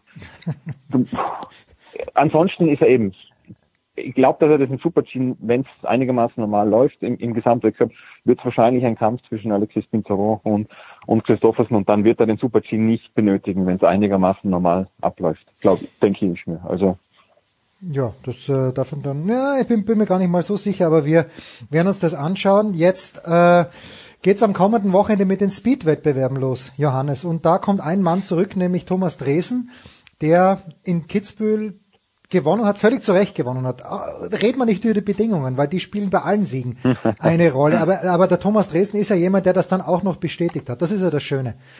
Was? Absolut. Wie viel darf man erwarten von Thomas Dresden? Aus deiner Sicht? Ja, grundsätzlich sicherlich nicht zu wenig, aber jetzt am Anfang auch nicht zu viel, weil er hat natürlich ähm, schon noch so diese, dieser, dieser Kreuzbandriss, das war ja nicht nur Kreuzband, das war auch Meniskus, äh, der da kaputt gegangen ist und das macht ihm schon noch ganz schön zu schaffen und äh, das war schon jetzt vielleicht kein Komplettschaden, aber doch schon so in Richtung Totalschaden auch im Knie und das, das muss man erstmal auch äh, so, so abschütteln und das ähm, er hat auch gesagt, dass er sich eigentlich körperlich super fühlt, muss man sie, sich ihn ja auch nur mal angucken, der ist ja wirklich äh, ähm, äh, wie, wie sagt ihr, ein richtiges Bracker, oder das heißt also, glaube ich, sagen sogar die Bayern. Ähm, also der ist schon echt, äh, der ist schon echt ähm, in der Wahnsinnsverfassung, aber das Knie halt noch nicht so. Und äh, da deswegen muss man, glaube ich, einfach äh, darf man da jetzt nicht erwarten, dass er da gleich wieder äh, alles einreißt und das erwartet er auch nicht, das erwarten auch die Trainer und, und der Verband nicht und äh, ist aber auch okay, weil die Saison ist ist jetzt keine Olympia- oder WM-Saison, er kann mhm. sich da in Ruhe zurückarbeiten, das ist auch ähm, sicherlich ähm, das, was er sich vornimmt. Er hat auch gesagt, er hat da in Beaver Creek damals bei diesem Sturz, äh, das war ja auch ziemlich, äh, ziemlich mit Schneefall und dann gewisse Spuren, äh, wo sich dann plötzlich Schnee draufgelegt hat, wo er dann auch so ein bisschen mehr riskiert hat in der Situation, als er hätte, als er, als er es hätte machen müssen. Das ist dann einfach so dann doch die Erfahrungswerte, die dann ähm, ein Svendal oder Co. oder ein Paris, äh, Feuz, die, die, die wissen dann genau, was sie da machen müssen und der dabei ja doch immer noch ein bisschen zu ungestüm und hat er gesagt, da hat er auch ein bisschen rausgelernt. Risikomanagement, der, es war ja auch immer bei ihm ein Thema, auch in den Anfangsjahren, dass er dann doch am Anfang sehr viel durch die Gegend geflogen ist und mhm. die Trainer den, ihn erstmal äh, bremsen mussten und er ja auch Kitzbühel ähm, quasi immer noch mit gedrosselten Motor gefahren ist, was ja auch schon wahnsinnig ist, äh, wenn, wenn, wenn man überlegt, was, was da möglich ist, wenn er dann wirklich mal für sich so das, das Limit gefunden hat. Äh, ähm, also das, da kann man noch viel erwarten, aber man, man, ähm, ich glaube, diese Saison werden sich erstmal wieder rantasten, auch und an die Sander nach seinem Kreuzbandriss. Ich bin sehr gespannt auf das deutsche Speed-Team generell, weil äh, was man jetzt so sieht, also es ist ja nicht nur Sander, äh, Dresen und, und Ferstel, auch der sich jetzt äh, nochmal an der Hand verletzt hat, was aber wohl nicht so schlimm war.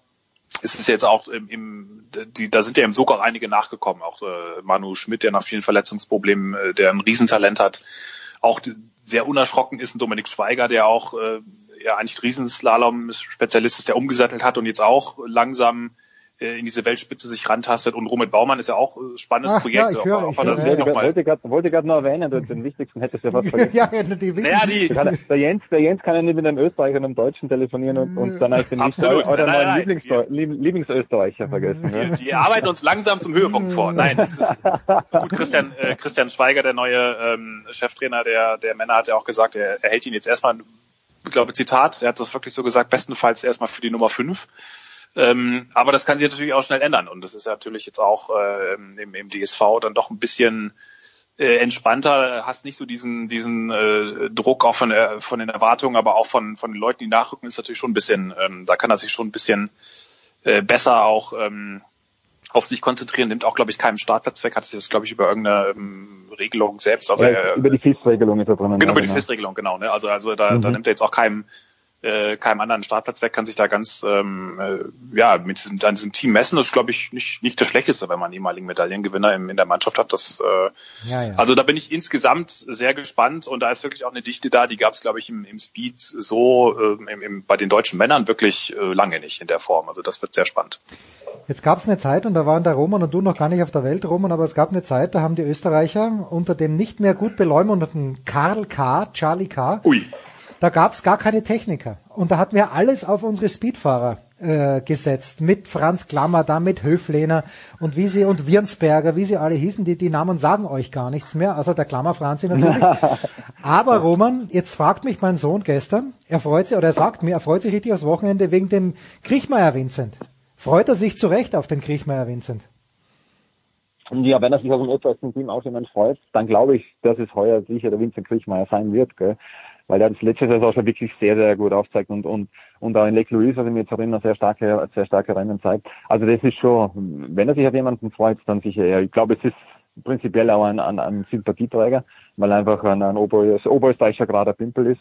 Also wirklich, äh, wirklich, ja, es ist einfach ein, ein, ein, ein netter Typ und alles und ein, sicher ein Sympathieträger. Und es ist ja gut, dass er einer von der jungen Generation und er ist junge Generation, obwohl auch nicht mehr der Jüngste ist, gell, ist gut, dass einer, einer ein bisschen nachguckt und so ein bisschen dieses, dieses äh, lange dominante Gesicht von einem, von einem Hannes Reichelt oder äh, meinem Klaus Köll und, und die, ganzen, ganzen Konsorten, dass einfach da jetzt ein, ein neuer da ist und ich glaube, der hat der macht sich jetzt wirklich von Jahr zu Jahr steigert er sich. Und ich, ich traue dem heuer sehr, sehr viel zu, ja. Also why not, dass der jetzt auch mal wirklich und er war ja im, im, im Gesamtweltcup auch, glaube ich, ich glaube, ich sage jetzt einmal, er war Fünfter im Gesamtweltcup im Ja, so letzten in Jahr. etwa, ja. Ich- so in etwa, weil er war der zweitbeste Österreicher und eben, man natürlich, ich habe jetzt nicht, nicht gemeint, dass Christophersen eine äh, gemähte Wiese hat, aber wenn die Techniker einigermaßen sich matchen und stark fahren, dann ist es, machen sich die Techniker aus, aber wenn der mal einen Aussetzer hat, und ein Pintero hat normalerweise in einem, in einem Frühjahr nicht die Stärke, das hat er einfach noch nie gehabt. Und wenn er Christophersen seine Mädchen wieder macht, dann ist auch,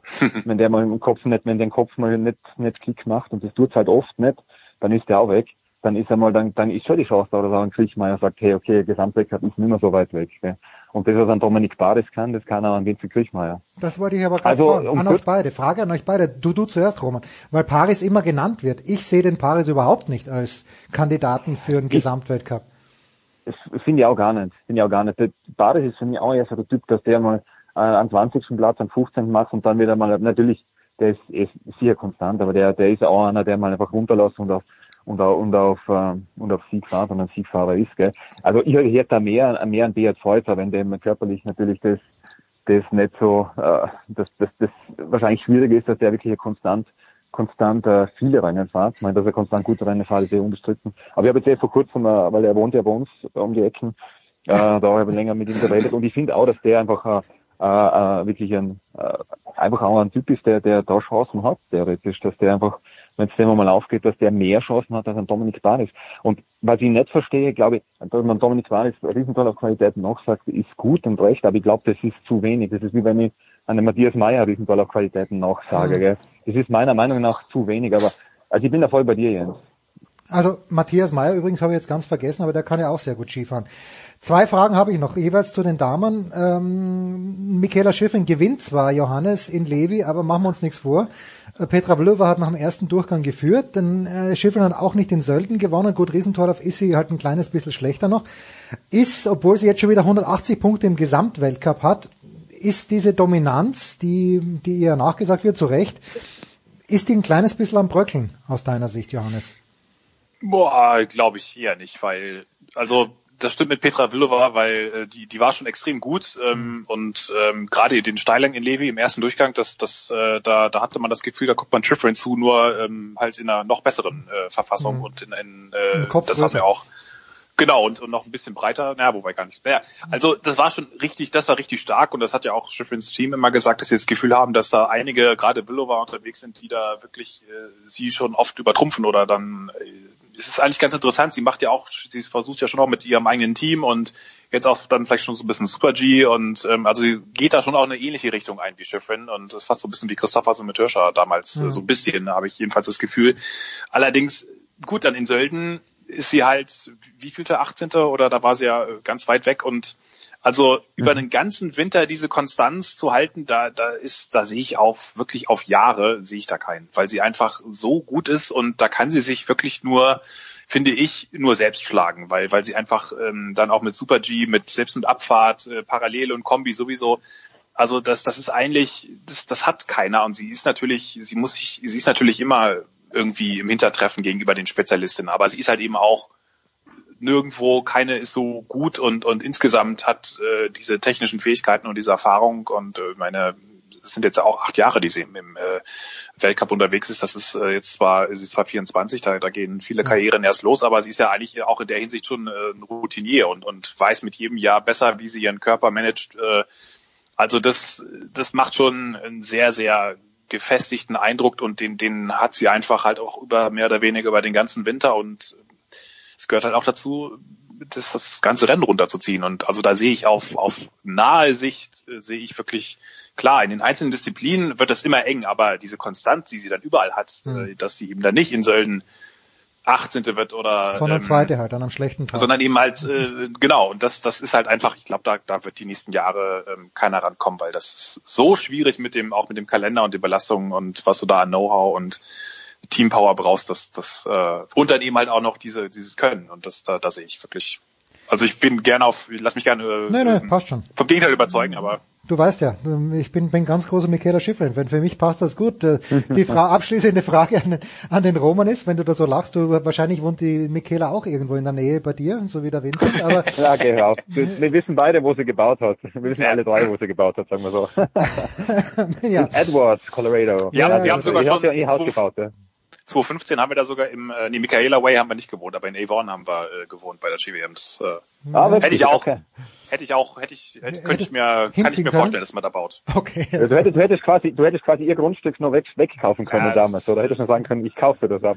ja, bisschen, bisschen weniger finanziell, haben mir so ungefähr 50 bis äh, 70 Weltcupsiege gefehlt, um da die genau. finanziellen Mittel da aufbringen zu können. Ja. Äh, die Frage an den Roma, die ich noch habe, Christian Mitter hat mit den norwegischen Herren Großes vollbracht, jetzt ist er zu den österreichischen Damen gegangen. Wie viel Zeit gibst du ihm, bis man da Resultate sieht? Die, wo du sagst, das ist jetzt die Handschrift von Christian Mitter.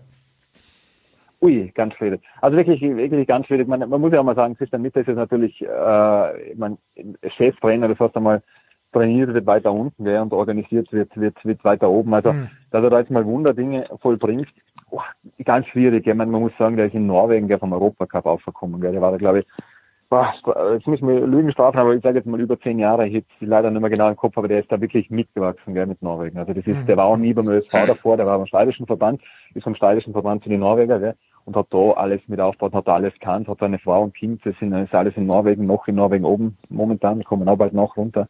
Ähm, aber da ist schon, also das ist schon alles da, das, der ist da wirklich mitgewachsen, hat da ganz, ganz viel in der Struktur auch bewegen können, gell, und dann in der Struktur einfach von unten mitgebracht. Dass er das jetzt im ÖSV umsetzt, ehrlich gesagt, ich finde, er ist ein super Typ. Ich mag Christian Wirt das sehr gerne. Ich glaube aber, dass er in erster Linie vor allem seine Wirkung da ist. Gell? Also meine Eva Maria Brehm, was ich mich erinnere, die hat ganz, ganz groß geschwärmt von ihm. Und hat aber noch gar nicht wirklich Kontakt mit ihm gehabt. Das wird man gar nicht genau nein, nein, nein, es passt, es passt, nein, es passt ja gut. Wenn jetzt, wenn jetzt äh, José Mourinho bei Tottenham anfängt, da werden auch alle sagen, wahrscheinlich jetzt mal, die Hälfte sagt mal cool, oder? Ich meine, es ist natürlich, Tottenham ist jetzt ein bisschen was anderes äh, mit, mit Fußball, aber jetzt gehen wir mal vielleicht ein bisschen weiter unten aus und wenn ein, namhafter Trainer kommt, sagen alle, boah, cool, ich habe den zwar noch nie gesehen, ich habe mit dem noch nie geredet, aber cool, dass wir den als Trainer haben. Das ist eine super Wirkung einfach. Man holt jemanden, der einfach Erfolg gehabt hat und man schwierig zu sagen, was, was er jetzt auf die Schnelle bewegen kann, aber ich glaube, er ist einfach dadurch, dass er so viel Erfolg mitbringt, man, da hat Norwegen die, die stärksten Zeiten gehabt, gell? Wo, mhm. wo, wo er so trainiert hat, da hat er glaube ich 13, 14 Siege in Folge, Folge gehabt, das war, das war ja wirklich ein Wahnsinn. Also da ist er schon, da bringt er schon wirklich ganz, ganz viel mit, gell? Also, äh, und das ist schon. Da bringt sein Renommee mit. Dass man seine Handschrift, dass man seine Handschrift lesen kann, glaube ich, glaube ich jetzt noch nicht, vielleicht in, in ein, zwei Jahren. Aber ich glaube einfach, dass er, dass er vor allem auf die jungen Läuferinnen ganz, ganz äh, starke Wirkung hat. Eine positive. Tja. Ich glaube, das ist auch ganz interessant, weil du hast ja oft auch gesehen, ähm, dass die gerade auch österreichische Trainer in, in anderen Nationalverbänden, wo sie sich dann auch wirklich viel Basisarbeit machen können, eben was ein Christian Mitter in Norwegen hat, wo ja die Wege sowieso sehr kurz sind mhm. und es gar nicht so dieses mhm. mit Landesverbänden und, und Europacup-Team, das mhm. ist ja eine viel da kommen die ja, laufen die ja ganz schnell auch mit äh, den mit den Besten mit und wenn du jetzt auch mal anschaust, was da im, im äh, Riesenslalom, was da 99er, 2000er Jahrgänge, da sind die ja mit die Besten auch.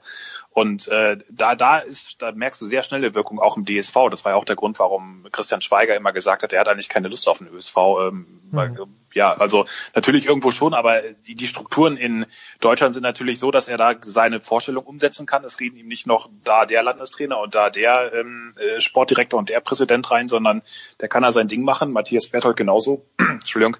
Und das ist natürlich, da sind, da kann man sehr gut äh, natürlich dann auch sofort oder viel, viel schneller dann auch arbeiten. Und selbst äh, da hat ja auch ein Christian Schweiger zwei, drei Jahre gebraucht, bis, bis man da bei den Abfahrern als Disziplintrainer mhm. ähm, ähm, Wirkung gesehen hat. Gut, ist natürlich auch jetzt, äh, war auch ein weiter Weg, mussten sie auch ein bisschen nach vorn arbeiten, mhm. aber ich glaube, das ist auch im ÖSV deutlich, da bist du noch, da, da ist einfach auch, bis du da diese Strukturen äh, durchdrungen hast und äh, wahrscheinlich ist es auch da deutlich schwerer oder da bist du als, wie Roman es ja schon gesagt hat, auch doch nochmal als Cheftrainer ein bisschen mehr Organisator, Reiseleiter und musst da eher andere Leute lenken, während du ja in anderen Landesverbänden oder Nationalverbänden da deutlich mehr Einfluss auch selbst als Cheftrainer auf die, äh, teilweise noch auf die tägliche Arbeit nehmen kannst. Deswegen wird das wahrscheinlich, also finde ich auch sehr spannend, ob das dann, äh, ob und wie das funktioniert. Tja, immerhin Katharina Linsberger, übrigens deren Vorname Katharina, ich glaube von den die vier bestplatzierten Österreicherinnen am Samstag haben alle mit Vornamen Katharina geheißen. Aber immerhin, korrekt, ja, ist korrekt. Ja, ja die Linsberger. Huber, Druppe und die Linsberger. Ja, ja genau, die, die Linsberger. Immerhin hat sie jetzt äh, sich. Naja, die, die Katharina Gallhuber war 15, 15. und die Franziska Grützer, die dann noch reingeht, bringt 14. Aber soll nicht weiter tragisch sein, aber vier der fünf besten, glaube ich. Vier der fünf besten. Okay. In Erinnerung haben. Ja. okay, ja gut, dann ist gut. Also, ja, schön, dass Sie wenigstens alle fahren, so wie die Linsberger, diese Ski-Thematik, die wollen wir heute nicht näher besprechen. Ich bedanke mich ganz herzlich bei dir, Roman, und bei dir, Johannes, beide in unserem Magazin natürlich auch vertreten. Äh, kurze Pause. Ihr könnt es übrigens bestellen, steilpass.sportradio360.de. Kurze Pause in der Big Show 434.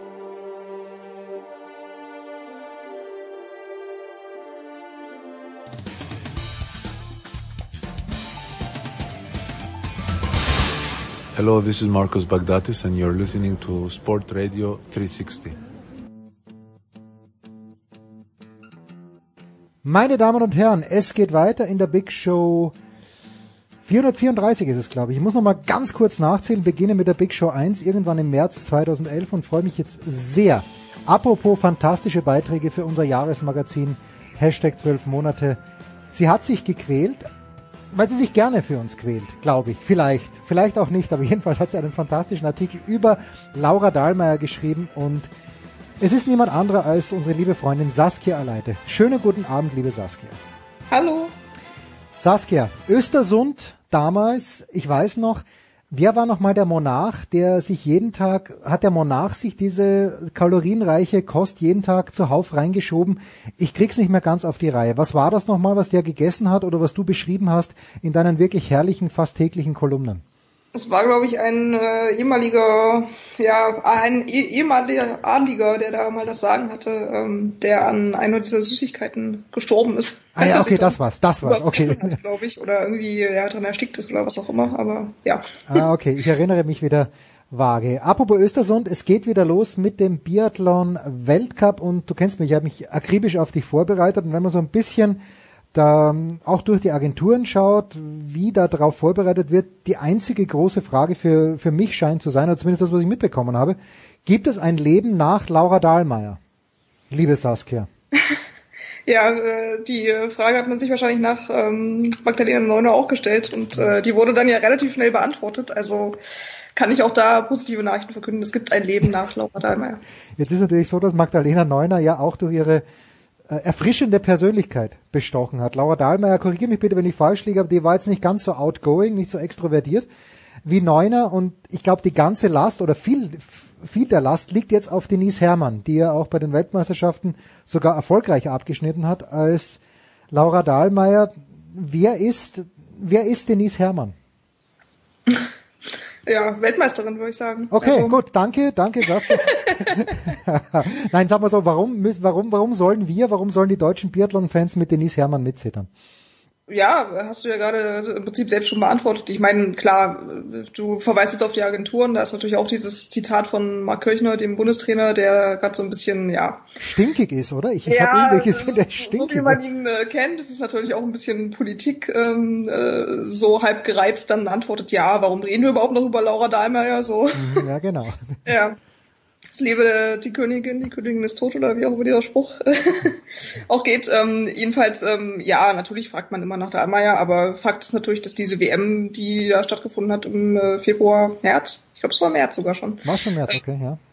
Genau, da ist Hermann, äh, hat drei Medaillen gewonnen, ein, eine Goldmedaille in der Verfolgung. Äh, Dahlmeier war da nicht fit, ne? Also die hatte ja auch den ganzen Winter äh, Probleme gehabt und so. Ich weiß gar nicht, inwiefern man das jetzt vergleichen kann und sagen kann, okay, Hermann war da schon besser. Also es sind ein bisschen andere Voraussetzungen, ehrlich gesagt. Aber man kann feststellen, dass sie äh, gegen die Konkurrenz äh, ja Medaillen gewonnen hat und äh, sicherlich jetzt, sie wird jetzt 31 im Dezember. Ähm, profitiert sie halt von ihrer langen Langlaufkarriere, die sie äh, hatte und ähm, hat sich jetzt noch mehr so im, im Schießen reingefuchst und ich glaube schon, dass man da auf jeden Fall äh, gucken kann, wie sich das weiterentwickelt. Ich würde das tatsächlich optimistisch angehen. Erwartungen sollte man eh wahrscheinlich nie haben, weiß ich nicht, aber sie hat alles, was man braucht. Ist auch so, ein, ist auch so eine Phrase, aber ist halt so. Also und ich finde, man kann generell, wenn man das Frauenteam jetzt mal für sich herausnimmt, auch die Frage stellen, ähm, ja, ob es nicht vielleicht nicht auch ganz gut ist, dass äh, so die Vorzeigeathletin oder die, die immer alles gewinnt, dass die vielleicht jetzt auch einfach nicht mehr da ist. Vielleicht hat sich die eine oder andere dahinter auch einfach nicht so wohl gefühlt, mhm. wie mhm. äh, Ne? Also manchmal hat man ja so Effekte, dass wenn der Beste und der eine, der immer gewinnt, weg ist, dass dann die anderen, ja, dass das irgendwas bewirkt in ihnen und Kräfte freisetzt. Gibt es eigentlich Präferenzfälle, wo man sagt, da kommt eine sehr, sehr gute Langläuferin äh, und die kann halt naturgemäß nicht auf die Erfahrung als Schützin zurückgreifen, die sich dann wirklich noch massiv verbessert hat? Äh, du meinst jetzt in der, in der, bei, den Lang, bei der Langlauf? Äh ja, also ja, einfach jemand so wie Denise Herrmann, die, du hast ja gerade gesagt, die ihre Karriere als, ja. als klassische ja. Langläuferin gestartet hat und dann zum Biathlon gewechselt ist. Ja, also Vanessa Hinz ist auch so ein Beispiel. Die hat halt, die ist halt schon früher gewechselt. Die ist, glaube ich, mit äh, hat bis 20 Langlauf gemacht und ist dann Biathletin geworden. Ähm, ansonsten äh, weiß ich jetzt nicht in den in den aktuellen äh, Langlaufkadern klang es jetzt nicht so, als als also da, als würde der Kirchner da gerne noch Leute abwerben wollen. oder, keine Ahnung, hätte das vor. Ne? Ja, wenn er ein bisschen ähm, freundlicher wäre, würde ihm das gelingen. Aber wenn er stinkig auf Fragen vom SED antwortet, dann wundert mich nicht, dass da niemand zu ihm wechseln möchte weiß ich nicht, aber ja, vielleicht hat man da in, einem Jahr oder so eine andere Ausgangslage, dass man da vielleicht sich nochmal umguckt. Ich glaube, das ist schon beständig so, dass da tatsächlich auch um, ähm, man sich äh, sicherlich freut über Athleten, die läuferisch gut drauf sind und ein gewisses Talent fürs äh, Schießen mitbringen. Ja. So, jetzt ist es ich war heute beim, beim Max Ost und wir haben so ein bisschen gesprochen, auch über Frauen und über Gleichberechtigung und äh, ich habe halt als Sportarten angeführt, dass ich finde, dass im Tennis und vor allen Dingen auch im alpinen Skisport im Großen und Ganzen so etwas wie Gleichberechtigung herrscht, im alpinen Skisport noch viel mehr, weil ich glaube mich zu erinnern, dass das Preisgeld für Michaela Schifrin im vergangenen Jahr in Flachau, wenn sie das überhaupt gewonnen hat, aber ich glaube, das Preisgeld für den Slalom in Flachau war das höchste im ganzen Jahr. Aber wenn ich jetzt so auf den Biathlonsport schaue, dann dünkt mich, dass das auch eine Disziplin ist, wo die Frauen, zumindest in der öffentlichen Wahrnehmung, komplett pari mit den Herren sind? Oder bin ich da zu optimistisch? Und du weißt, ich bin ein großer Feminist. Also ich würde es jetzt auch so sehen wie du. Ich bin allerdings auch eine Frau. Vielleicht, äh, also ne, es gibt sicherlich Männer und auch die männlichen Biathleten. Äh, Frauenbiathlon ist ja auch später erst hat, hat eine jüngere Geschichte. Ne? Es ja. war einfach ja ein militärischer Sport, der sehr männergeprägt war und es gibt auch jetzt immer noch äh, sicherlich auch aktive Biathleten oder halt alte Trainer, ähm, die halt immer noch der Ansicht sind, dass äh, so ein Einzel, keine Ahnung, über 20 Kilometer der Herren anspruchsvoller ist und keine Ahnung, die die Frauen haben nicht so die Konkurrenz, das ist ja auch immer das, dass du oft ähm, die Top 5, sag ich jetzt mal, bei den Frauen ist jedes Jahr eine andere. Mhm. Und bei den Männern ist, hast du halt schon so äh, Jahre gehabt, wo das immer sehr ähnlich ist, weil es einfach sehr schwer ist, so, ein, so einen Weltcup zu gewinnen, angeblich, ne, im Vergleich zu den Frauen. Das sehe ich jetzt persönlich nicht so. Also von daher, ich würde jetzt auch tatsächlich die Biathlon als ein positives Beispiel für äh, ja, Gleichberechtigung in dem Sinne herausgreifen, was sich ja natürlich dann auch immer in der Medienpräsenz zeigt. Jetzt hat der Biathlon die, wie ich finde, unschöne Angewohnheit, aber du kannst es ja gerne auch wieder in ein positives Licht rücken, aber gerade vorhin haben wir über den alpinen Skisport gesprochen, wo es eben keinen sogenannten Saisonhöhepunkt gibt. Das heißt, es finden weder Olympische Spiele statt, noch finden alpine Skiweltmeisterschaften statt im frühen Frühjahr oder im späten Winter oder im mittleren Winter 2020. Ähm, und beim Biathlon haben sie jedes Jahr eine Weltmeisterschaft, diesmal in Antholz entwertet das nicht die ganze Geschichte oder macht das den, den Biathlon aus deiner Sicht vielleicht sogar ein bisschen attraktiver? Das ist natürlich eine alte, alte Diskussion, sage ich jetzt mal. Ich, ich glaube, man, man kann vielleicht auch immer mal gucken, wo diese WM dann stattfindet. Mhm. Also ich gebe dir recht, es nutzt sich natürlich ab, wenn du jedes Jahr Weltmeister werden kannst und verteidigen kannst deine Titel oder entthront werden kannst. Ne? So, so vom Gefühl, ja, äh, gebe ich dir absolut recht. Aber äh, wir haben jetzt die WM in Antolz im äh, Februar und die Italienerinnen sind halt letztes Jahr schon äh, richtig aufstrebend äh, gewesen und haben den Weltcup gewonnen und auch WM-Medaillen gewonnen. Und es ist jetzt ihre Heim-WM und es ist sowieso so ein Standort, wo ganz viele Biathleten sich, glaube ich, darauf freuen, weil es einfach, ja, die Sonne scheint wahrscheinlich. Und ja, also es ist, es ist dann doch ein bisschen anders als in manch dunklem, äh, verschneiten, ähm, ja, anderen Standort, aber ja, ansonsten weiß ich nicht, muss jeder wahrscheinlich seine eigene ähm, Interpretation finden, ob das jetzt es entwertet oder nicht. Also, also ich habe da in Östersund natürlich noch dieses Bild vor Augen. Ich glaube, wie sie dann dann einbiegen auf die auf die Zielgeraden oder vor dem vor dem Schießstand und diese Menge an Menschen und die Fernseheinstellung hat natürlich auch genau gepasst, dass du gesehen hast, die Tribüne ist bummvoll, aber wie du es ansprichst, ich habe, glaube ich, und ich habe wirklich für, für die, ich sage immer, ich mag Biathlon nicht oder ich, ich finde Biathlon überschätzt. Ich sage nicht, dass ich es mag, aber ich finde es überschätzt und ich finde es grausam, dass der alpine Skisport in Deutschland verglichen mit Biathlon zu wenig Aufmerksamkeit erfährt. Aber ich habe sehr, sehr viel Biathlon-WM geschaut aus Östersund und dort habe ich keine Sonne gesehen. Nie. Zu keinem Zeitpunkt. Die sind zu spät gelaufen wahrscheinlich. Ja, die sind spät gelaufen. Es gab tatsächlich, äh, ich erinnere mich dunkel, dass es auch mal Sonne gab. die ersten Tage auf jeden Fall. Okay. Aber ja, wie du, wie du schon sagst, die sind einfach spät gelaufen und ähm, dann ist irgendwann das Wetter auch schlechter geworden, dann war es noch ein bisschen schwieriger und ja. Naja, ist halt Winter, ist halt Winter. Ich glaube, mhm. wir haben im Sommer sogar ganz kurz angerissen, wo wir über die Leichtathletik gesprochen haben. Es gab da mal so ein irgendein Event, ich weiß gar nicht mehr in welcher Stadt, wo sie auf Asphalt gelaufen sind und dann am Hauptplatz geschossen haben und zu meinem zu meiner großen, zu meinem großen Erstaunen war Johannes Tinius Bö dort auch dabei. Der Junge hat ja in den letzten Jahren vieles gewonnen, hat nicht alles gewonnen, weil auch er ist nicht gefeit vor Schießfehlern, aber wenn wir jetzt so ein bisschen zu den Herren rüber schwappen, ist der Bö auch in der, in dem Jahr wieder derjenige, nach dem sich alle richten müssen. Ich lese, er wird Vater. Aber zum Glück er, zum Glück kriegt er seine Frau das Kind. Ja, ist immer noch, äh, ist auch bei den Norwegern. Auch bei den Norwegern, nicht, nicht Auch bei den Norwegern kriegen die Frauen die Kinder. Ähm, ja, also ich wüsste nicht, warum er jetzt nicht der Gejagte sein sollte. Ähm, ich glaube aber, dass es doch durchaus spannend trotzdem werden kann, weil ja Foucault, Martin Foucault letztes Jahr so einen riesen Durchhänger hatte mhm. und auch bei der WM, ja, sehr einem schon weht hat, ihm zuzusehen. Ähm, und er da wieder jetzt, äh, glaube ich, äh, richtig gut am Start sein wird und es auch einfach auch Erklärungen gab, warum dieses Jahr so schlecht für ihn lief, weil er sich halt in dem Sommer vorher irgendwie übernommen hat mit äh, allen möglichen, neben dem Sport, sag ich jetzt mal. Und ähm, ich, ja, hätte es jetzt das für mich, ich denke dann auch manchmal so ein bisschen an, an Laura Dahlmeier tatsächlich in dem Punkt, so dieses Wiederkommen von den ganz Großen, ja. Also jemand, der einfach irgendwie gewinnt und immer wieder gewinnt, das ist schon sehr beeindruckend, aber so ein Tal zu durchfahren und dann zu sehen, wie die Leute ähm, das wieder meistern äh, können, finde ich schon durchaus spannend. Es ist ein bisschen schade, dass man das jetzt bei Dahlmeier nicht hat, aber sie hatte natürlich ihre eigenen Beweggründe, warum das da jetzt für sie nicht mhm. ähm, weiterging. Im Skisport hatten wir viele Rücktritte nach der vergangenen äh, Spielzeit, möchte ich fast sagen. Jetzt bei den Biathleten ein völlig ungewohntes Bild, zumindest im Weltcup, aber der Name Ole Einer Björndalen wird fehlen. Korrigiere mich bitte wieder, wenn ich falsch liege, aber ich glaube, der hat sich ja nicht für die WM qualifiziert, also in Östersund war er schon nicht mehr dabei. Aber ja, der war auch den, den ganzen Winter eigentlich nicht dabei. Ah, der war den ganzen Winter, oh, das schneid, nein, ich, schneid, ich schneid's nicht raus. Diese Peinlichkeit schneide ich nicht raus. Ich dachte, der hätte erst jetzt aufgehört. Nee, nee, das war schon, das war schon äh, zu Olympia das große Thema. Also ah, oh Gott, nee, schneide ich nicht raus. Ich stehe zu dieser Peinlichkeit. Du solltest, ja, auch wenn du es nicht magst, den Sport, aber.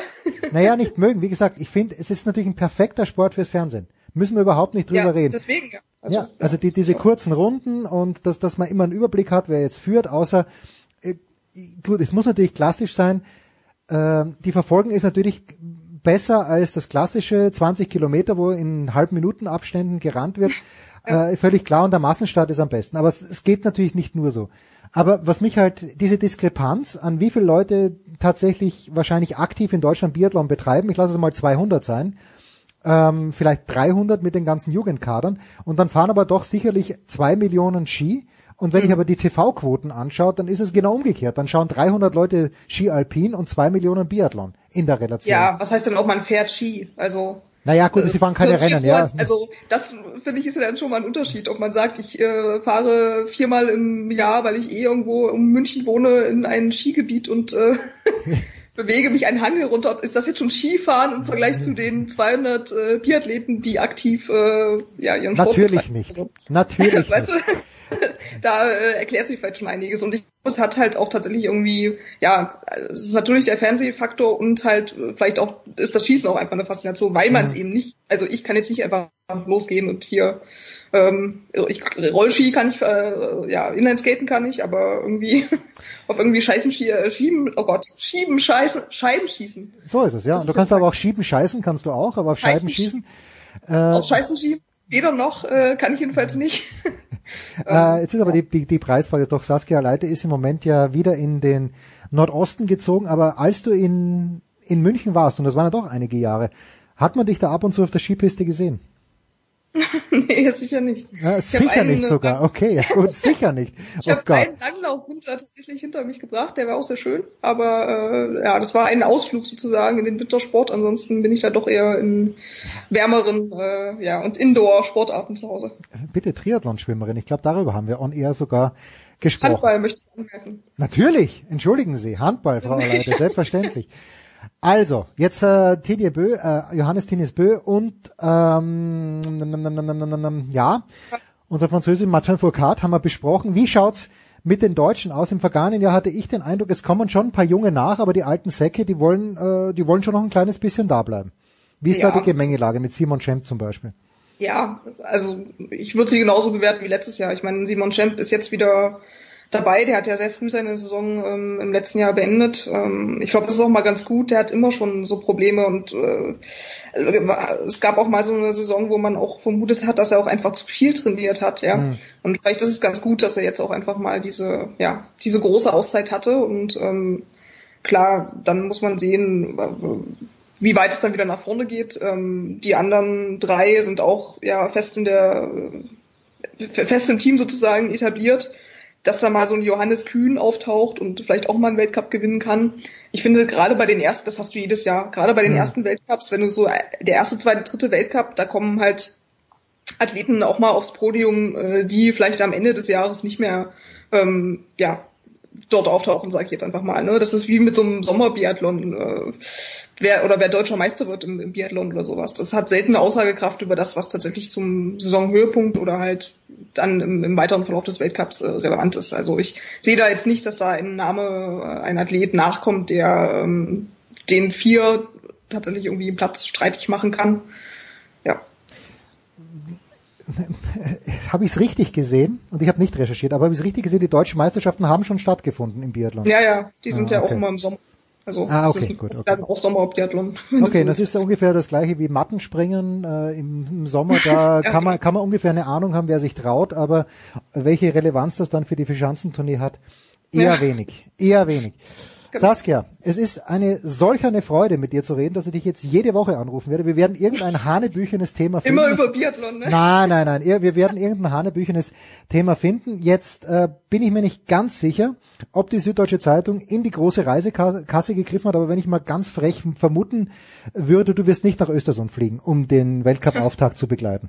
Nee, tatsächlich nicht. Also ich bin dann wieder bei der WM dabei und ja, bis dahin äh, werde ich mir das Ganze von zu Hause angucken. Ja, Moment. Ah, ja, stimmt. Ruhpolding ist für dich im Moment ja auch relativ weit entfernt, wenn es davor den, mm, den Weltcup gäbe in Ruhpolding. Genau, ja. Das wäre mit dem Auto ein kleines bisschen schwierig. Die fantastische, die einzigartige Saskia Leite an diesem Wochenende Lass mich kurz überlegen. Äh, du fährst für die Süddeutsche Zeitung ab und zu gerne nach Leipzig, aber Leipzig müsste, nach allem, was ich weiß, auswärts spielen an diesem Wochenende. Was wird's für dich geben? Also ich bin jetzt erstmal tatsächlich die nächsten Wochen äh, äh ein, ein Heimarbeiter sozusagen. Ja, schön, ja. ähm, und werde dann im Januar tatsächlich erst wieder äh, auf Reise gehen, dann allerdings zur Handball-WM. EM. Habe ich EM. EM gesagt. Siehst du, das ist auch so, ein, auch so ein Ding. Ständig jedes Jahr ein Turnier und niemand weiß, wann EM oder WM ist. Ja, und jetzt äh, klär mir mal bitte auf. Äh, Dänemark, Deutschland war gerade. Wo ist die EM? Äh, in äh, Österreich, äh, Norwegen und äh, Finnland oder Schweden? Oh Gott. Aber da muss ich, da muss ich mir ja ganz schnell akkreditieren lassen, damit ich. Das musst du auch nochmal ausschneiden. Jetzt, äh, nee, nee, ist alles gut, damit ich äh, in, Innsp in Innsbruck dann vielleicht äh, ein Spiel sehe. Weil ich war bei der letzten EM, habe ich glaube ich sogar Deutschland gesehen in Innsbruck und was mich da fasziniert hat, war, äh, dass sogar international, also bei einer Europameisterschaft, als Silvio Heinevetter dann für einen sieben Meter ins Tor gegangen ist, sie die Tatortmelodie gespielt haben. Ja. Aus guten Gründen. Also, dass man das in der Bundesliga macht bei den Füchsen, äh, da ja. Aber spielt Silvio Heinefeld überhaupt noch bei den Füchsen? Oder ist der? Der spielt doch bei den Füchsen, aber ob er zur EM fährt, ist glaube ich nicht so ganz klar, naja. weil er da auch Konkurrenz bekommen hat. Naja gut, äh, Konkurrenz Andy Wolf äh, muss nach wie vor die Nummer eins sein, machen wir uns nicht, weil sonst ist er nämlich sauer. Also das ist jetzt frei nach den Worten von Andy Wolf. Ich muss die Nummer eins sein bei der EM. Wir schauen uns das dann an. Immer wieder eine Freude mit der fantastischen Saskia Leite. Kurze Pause, dann geht's weiter in der Big Show 434.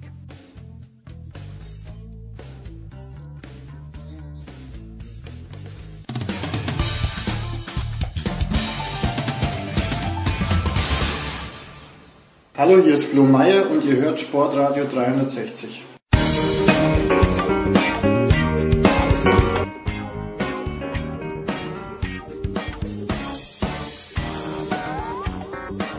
Und die Big Show 434 biegt in die Zielgerade ein und wir tun das mit unserem lieben Freund Jörg Almeroth. Grüß dich, Jörg. Hallo.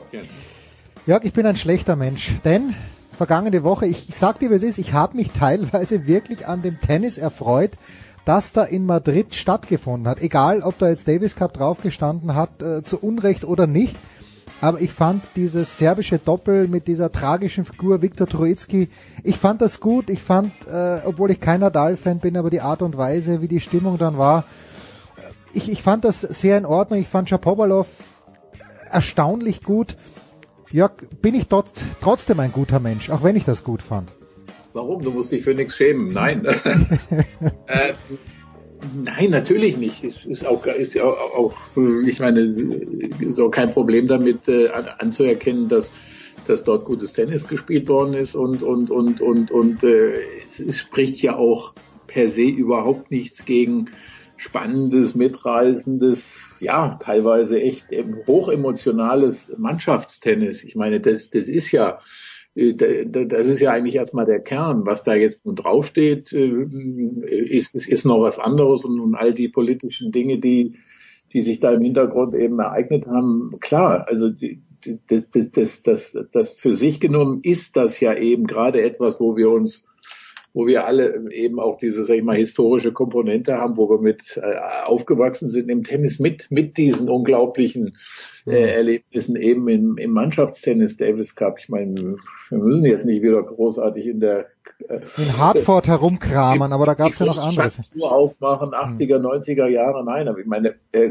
klar, das sind eben auch verbindende, verbindende Momente halt, ne, für, für, für viele die sich das ganze Jahr äh, da als Einzelkämpfer irgendwie verdingen und und und äh, ja klar, wie gesagt, wir, es gibt äh, Dinge, die die man kritisieren muss, die die betreffen dann eben die Funktionärsebene und so weiter. Aber klar, für sich genommen hat hat dieser hat dieser Wettbewerb da äh, wirklich gute Momente gebracht. Aber hat natürlich jetzt also nichts äh, klassisch. Ich habe mit Pierre-Hugues Herbert in, äh, in London gesprochen und der netterweise spricht er Deutsch, weil sonst hätte ich ihn nicht verstanden, aber der hat gesagt, er ist eben sehr traurig, weil, Klar. weil diese besondere Spannung, er als Franzose weiß das natürlich, er war glaube ich bei drei Heimspielen dabei, äh, die haben die Spanier jetzt gehabt und da war die Stimmung auch in Ordnung, aber natürlich für alle anderen, da fehlt einfach zu viel. Also Kohli hat es ja auch gesagt ja, war schön für die Spieler,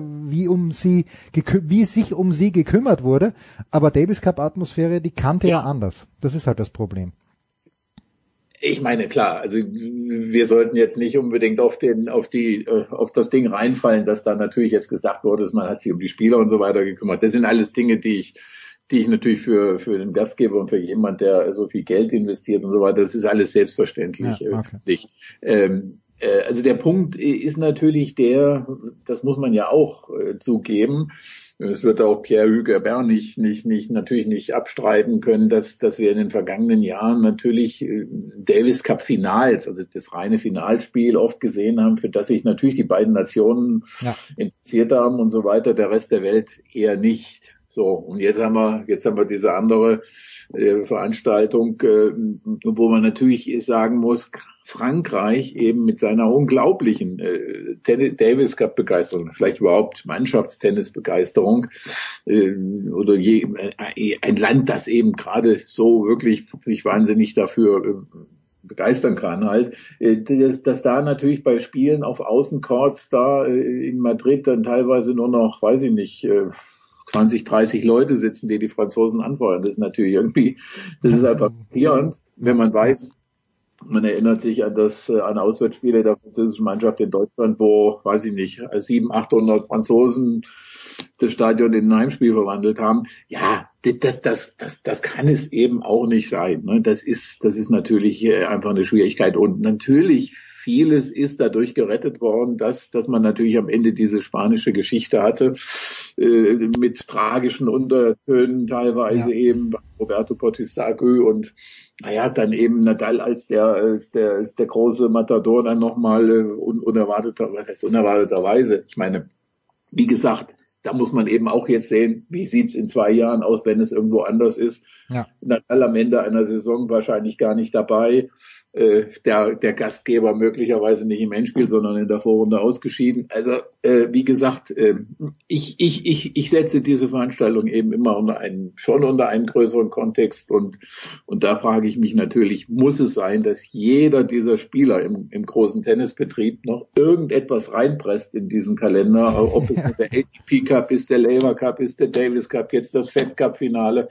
Äh, wir alle wissen, wie, wie oft wir im, im Jahr über Verletzungen und so weiter klagen sagen. Und das ist für mich eben das Problem. Ne? Und, da, und da, das Problem wird größer werden in ein paar Jahren, wenn man halt natürlich nicht mehr sagen kann, okay, Nadal hat es da rausgerissen, Federer war da riesig äh, involviert und so weiter. Äh, das, das, das wird man ja auch erstmal sehen müssen, wie dann die äh, Angebots- und Nachfragesituation ist. Tja, und äh, Angebot und Nachfrage, wir haben ja drüber gesprochen, ja, dass für die armen Damen nichts getan wird von der ITF. Jetzt hat die ja. ITF aber relativ schnell was getan und hat einen interessanten Termin gefunden für den Fed Cup. Also es, ist, ja. es geht ratzfatz, nämlich schon vor dem äh, Porsche Tennis Grand Prix in Stuttgart im April wird die, äh, die glorreiche Fed Cup Siegernation 2020 schon gekürt werden. Erstaunlicherweise in Budapest. Ich weiß gar nicht, ob die Ungarinnen außer Temia Babusch überhaupt noch eine zweite Spielerin haben. Andrea Temeschwari wird nicht aus der Tennispension zurückkommen, was schade ist. Ich mochte Andrea immer sehr, sehr gerne. Ja, gerne. Klar. Ja, aber ähm, das, das scheint mir jetzt auch wieder ein bisschen übers Knie gebrochen, Jörg. Und die, die, die anschließend zweite Frage gleich. Die Deutschen spielen in Florianopolis. Ähm, wen antizipierst du dort an der Seite von Rainer Schüttler? Ich weiß zwei Fragen auf einmal, aber es, ja. ich, ich sehe Angie Kerber sehr undeutlich. Naja, man muss sich, man muss sich jetzt, also äh, darf, darf man, darf man natürlich die Frage auch stellen, wo, wo, äh, äh wo treiben sich äh, die Akteure dieses dieses Sports äh, herum, mal ganz abgesehen von dem Termin, den ich natürlich auch fragwürdig finde, weil es natürlich keine Dramaturgie ist, im, im April so einen Wettbewerb zu beschließen. Aber jetzt haben wir, jetzt haben wir Budapest, Ungarn mit, naja, politisch durchaus auch äh, fragwürdigen Umständen natürlich. Ich weiß gar nicht jetzt ehrlich gesagt, wer, wer, wer das, äh, wer das äh, da bezahlt, also wer, wer da diese ja. großen Preisgelder ausschenkt. Äh, dann haben wir Shenzhen, in China, muss man sich nur die Schlagzeilen der letzten Tage angucken als Standort, äh, naja, auch nicht, auch nicht gerade so toll. Und äh, naja, das, das ist vielleicht jetzt, äh, lassen wir mal als, als Randepisode da stehen. Äh, kommen wir, kommen wir zum deutschen Fed Cup Team äh, zurück. Ja, also es wäre, es wäre, ja gut, also es wäre zunächst überraschend, wenn Kerber, Görges und Co. Äh, alle, alle antreten, als wenn man in versammelter äh, Kompaniestärke sozusagen antreten würde. Andererseits ist ja die Frage, können und wollen sich diese Spielerin dieser Generation noch ein einziges Mal vielleicht eben zu irgendwie einer Gesamtanstrengung zusammenraufen und, und, und versuchen, das Ding zu gewinnen, was sie eben äh, in der Kompaktheit ihrer Mannschaft und Stärke, die sie hatten, äh, Nie geschafft nicht, nicht geschafft haben. Ne? Vielleicht auch durch die unglücklichen Umstände dann oder auch eben einen, einen gerade einen wahnsinnig starken Gegner mit Tschechien. Ähm, naja gut, also Brasilien ist natürlich auch so, das müssen wir beide uns jetzt auch nicht, da müssen wir auch nicht künstlich Dramaturgie erzeugen, ist ja auch jetzt nicht der Gegner, den man nicht mit möglicherweise einer noch, naja, 1, 1 B-Mannschaft äh, nicht auch bezwingen könnte. Könnte man ne? sogar Karina Witthöft mitnehmen. Um es mal ganz böse zu sagen. Nein. Wenn sie gerade keine Tennisstunden Ja, vergibt. genau, weil wenn sie nicht schon verplant ist, wenn sie Ja, nicht gebucht ist um jetzt- diese Zeit. Das darf man nicht sagen, Jörg. Das, das war nicht Das lieb war, von uns. jetzt ein, das war jetzt ein äh, 5 Euro Ja. mieser Scherz. Nein, nein. Also ähm, äh, ich, ich, ich denke, dass man eine, eine dieser Spielerinnen möglicherweise schon da sehen wird. Hm, Weiß ich nicht, aus welchen Gründen auch immer. Man muss ja auch, muss sich auch fragen, wie, wie ist das, ist ja auch vielleicht ergebnisabhängig bei den Australian Open. Ich meine, wenn man da früh ausscheidet, äh, äh, Wird einem Fahrt zu. Hause. ja, ich meine mal zehn Tage vorher, da, da, das bietet ja immer noch Spielraum zumindest für ein Ausscheiden in der ersten Woche oder so. Klar, man muss, denke ich, auch grundsätzlich schon committen äh, irgendwo und und äh, ja, äh, die, die für mich ist ja auch wirklich dann äh, äh, die die Frage ist, wie wie wie wie wie nehmen diese Spielerinnen das jetzt anders, das Thema Davis Cup noch äh, in in ihren Karrieren? Also wir reden ja jetzt wirklich von von allen, die wir da, die wir jetzt zu 1A rechnen würden, ne? die sind alle über 30. Und wie gesagt, dann kommen die gleichen Argumente wie in den letzten Jahren. Ne? Vorher die Australian Open, danach der äh, Swing da am, am arabischen Golf, der natürlich viel, äh, viele Punkte bringt, wo, wo, wo die, der nicht wirklich nicht ganz unerheblich ist für, für den weiteren Saisonverlauf und, und dazwischen drin der, David, äh, der Fed Cup in, in Brasilien. Pah. Also ja, es, es, es ist schon schwierig. Es zeigt aber nur eins, was wir eben auch schon gesagt haben beim beim Davis Cup. Äh, der Kalender ist eben so voll, dass er kaum Spielräume bringt und dass es so viele unbefriedigende Termine gibt. Und, und, und dazu zählt natürlich auch ein Termin direkt nach der Australian Open, wenn man dann so ein wahnsinnig doofes Los kriegt mit Brasilien auswärts.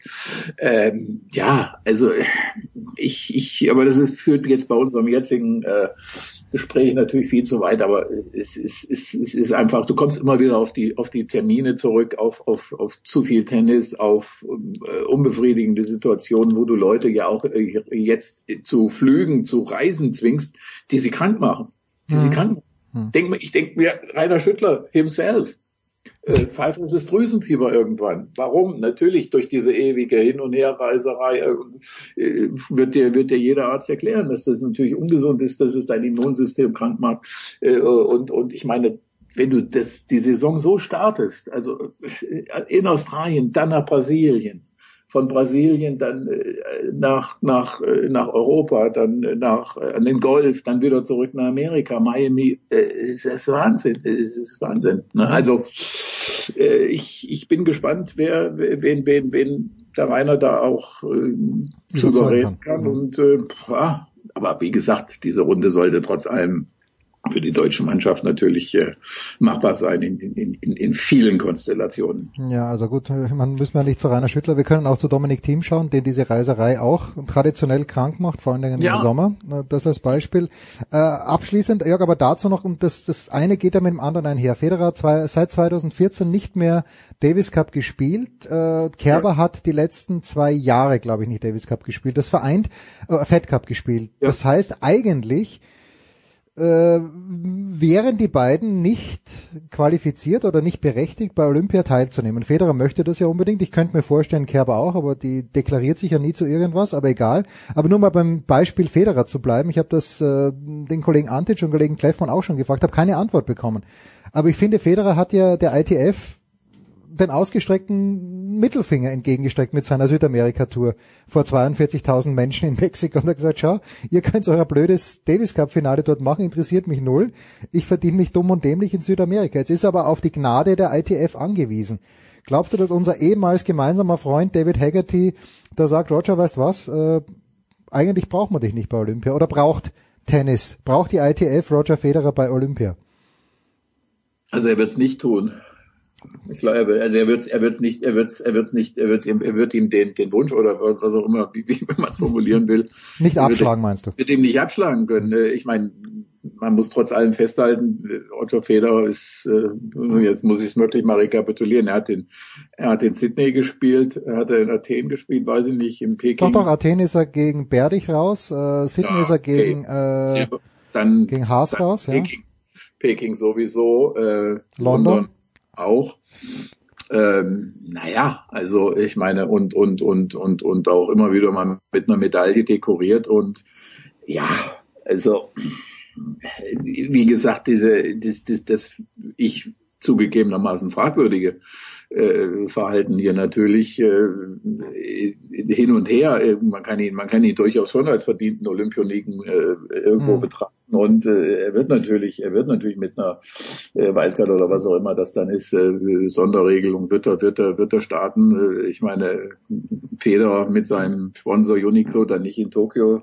Das wäre Wahnsinn, ja. Eine, durch einen durch einen Daumen gesenkten Daumen von von David Haggerty oder der ITF. Also ich kann, kann mir könnte mir keinen größeren Wirbel vorstellen die Olympischen Spiele als als den. Nein, er wird natürlich spielen. Alles andere, wie gesagt, das ist jetzt die die höhere Tennispolitik oder was auch immer. Äh, da gibt's auch nicht äh, den einen Bösewicht und den einen einen Helden sozusagen, sondern da gibt's, da gibt's, wie gesagt, da, da kommen wir wieder auf den Punkt zurück. Da kommen wir wieder zurück. Es gibt da viele Verlierer. Ne? Ich meine, ich sage mal ganz ehrlich, äh, die ATP äh, drückt ja auch den, den ATP Cup jetzt. Also für den ganz normalen, für den ganz normalen Fan. Da versteht keinen Unterschied.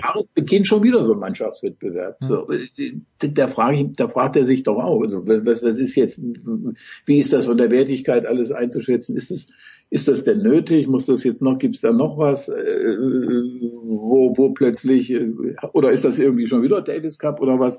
Also, naja, äh, also Punkt, Punkt um, Federer wird, wird, wird in Tokio spielen und, und äh, wie, man, wie man das jetzt dann äh, zu betrachten hat, das ist, das ist äh, also wirklich dann noch ein Fall, den man ja in einem anderen Kontext äh, irgendwie natürlich betrachten muss. Er wird spielen, hat ja auch äh, ja, ja, er möchte ja spielen, das ist ja klar. Und ich glaube, der Schweizer Tennisverband wird, wird da einen Antrag ich meine, Ist es, ist es, ist es wirklich, also, ist es, ist es wirklich nötig, natürlich so eine Schaukampftournee parallel zu, zum, zum, äh, zum Davis Cup Finale zu veranstalten? Nein, die Frage ist, die ist, die ist, die kann man nur mit einem Nein beantworten, äh, und, und, und, und, äh, ja, dann dem ATP Cup äh, ist auch noch praktisch eine Absage zu erteilen. Das ist schon schwierig irgendwie. Ich weiß auch nicht, ob da noch, was da jetzt noch welche Dinge da noch eine Rolle gespielt haben oder wie, wie man das, wie man das mit seinem Manager und so weiter alles betrachten muss, ob da noch irgendwelche Dinge im Hintergrund rumschwirren, die wir noch nicht kennen. Naja, also ich kann es, äh, das vielleicht abschließend, ich kann es sportlich verstehen, dass er sagt, er möchte nicht schon am 3. Januar ein Wettbewerbsspiel machen und dann ewig herumhängen, weil die Australian Open gehen erst am 20. Januar los, aber dass er dann ja, davor ja. mit dem, mit dem Zverev nach China fliegt, da in Guangzhou nochmal, ich glaube in Guangzhou ist es, wenn man so ausspricht, eine Exhibition spielt. Also diese Geldschneiderei von Federer die letzten Jahre und gerade auch in diesem Herbst äh, mit dem Labour Cup wieder diese Inszenierung, das, äh, das, das ich bin, bin ganz großer immer noch Aficionado, aber naja, vor allen Dingen irgendwann reicht's mir dann auch. Es, es ist natürlich auch so, dass, dass, dass, dass jetzt in einer Art und Weise äh, Zverev da als Juniorpartner sofort mit dem Tag seiner seiner Unterzeichnung bei Team 8, ja.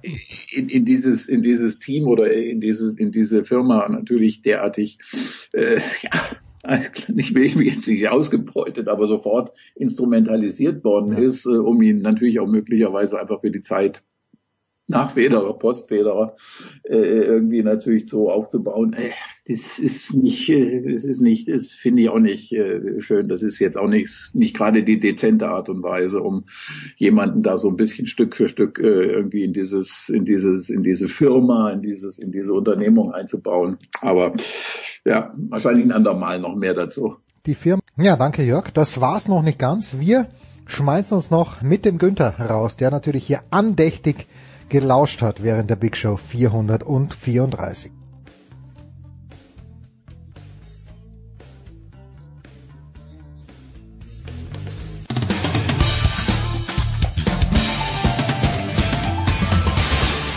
Hi, hier ist Christian Ehoff und ihr hört Sportradio 360. Herrlich. Günther hat durchgehalten, hat dem Almdudler abgeschworen, hatte sich eigentlich Kaffee erhofft. Also sollten wir hier in den sich auflösenden David Alaba Studios nochmal den Günther zu Gast haben, ich verspreche es zwar immer, Glühwein war ihm noch ein kleines bisschen zu früh. Wir werden sehen. Günther, Thanksgiving haben wir zu Beginn angesprochen. Ich hatte früher, als wir amerikanische Freunde haben, sind wir dann ins Hilton gegangen, haben dort ich möchte sagen, kein besonders stimmungsvolles Thanksgiving verbracht. Musst du heute arbeiten am Ende des Tages oder kannst du heute mit deiner Frau den Turkey aufschneiden? Äh, ich habe ja zu, zu, ganz früheren Zeiten sogar äh, noch selbst äh, großes Thanksgiving Dinner veranstaltet. Hatte ja auch durch Beziehungen ein AFN-Decoder, also ich konnte die Marcy Parade schon, schon sehen und mhm. dann natürlich die Spiele gucken, hatte auch entsprechend Besuch und aufgekocht. Hattest du deinen Turkey auch gefüllt? Weil das Stuffing, das Stuffing ist das Wichtigste mit, am ganzen mit, Turkey. Mit, mit Äpfeln und Maroni, ah, ja. also nicht das, das, das äh, gemachte Stuffing. Der Amerikaner mhm. gibt's ja verschiedene Philosophien. Und ich nehme dann Äpfel, in die Äpfel kommen Maroni rein und auch so. Also Günther, what happened to this tradition? ja, mache ich schon noch, aber jetzt nicht mehr direkt an Thanksgiving, ja. weil der Donnerstag halt in Deutschland, äh, du hast wenig ja. Zeit. Dazu kam dann eben, dass ich auch äh, vermehrt arbeiten musste. Heute habe ich in der Tat frei. Wir machen ja nur ein Spiel bei der Zone, die hm. anderen laufen bei den äh, lieben Kollegen von Pro7 Max. Das erste Spiel, das macht der Martin Pfanner, Detroit hm. gegen Chicago. Ich werde es mir gemütlich anschauen und dann treffen wir uns alle in der Champion Sports Bar, also die ganze Zone-Redaktion. Oh. Und, und schaut's dort weiter. Die anderen Spiele. Die Champion Sports Bar ist in München am Sendlinger Torplatz, oder? Nee, da Marriott gleich. Ach, da kannst du fast hinradeln von hier. Ah, okay. Na, ich bin ja nicht eingeladen ähm, und äh, habe heuer ein Baseballspiel. Nein, äh, Günther, das, das schmerzt noch ein bisschen, oder? dass wir heuer so wenig Baseball gemeinsam und nicht mal das All-Star-Game gemeinsam kommentiert haben. Das ist eine liebgewordene Tradition. Und die leider, leider abolished ja, nach, nach, einem Jahr ist die Tradition plötzlich zerbrochen. Zweimal haben wir es, glaube ich, glaube, wir haben es zweimal kommentiert. Der große Günther Zapp, wir freuen uns sehr. Ich freue mich immer, wenn du da bist, Günther. Vielen, vielen Dank. Das war die Big Show 434 auf sportradio360.de. Das war die Big Show auf sportradio360.de. Folgen Sie uns auf Twitter klicken Sie den Gefällt mir-Button auf unserer Facebook-Seite und abonnieren Sie uns via RSS-Feed oder auf iTunes. Die nächste Ausgabe der Big Show gibt es am kommenden Donnerstag. Bis dahin sollten Sie die Zeit nutzen und die weiteren Angebote auf sportradio360.de wahrnehmen. Play Ball! Da ist gar nichts toll!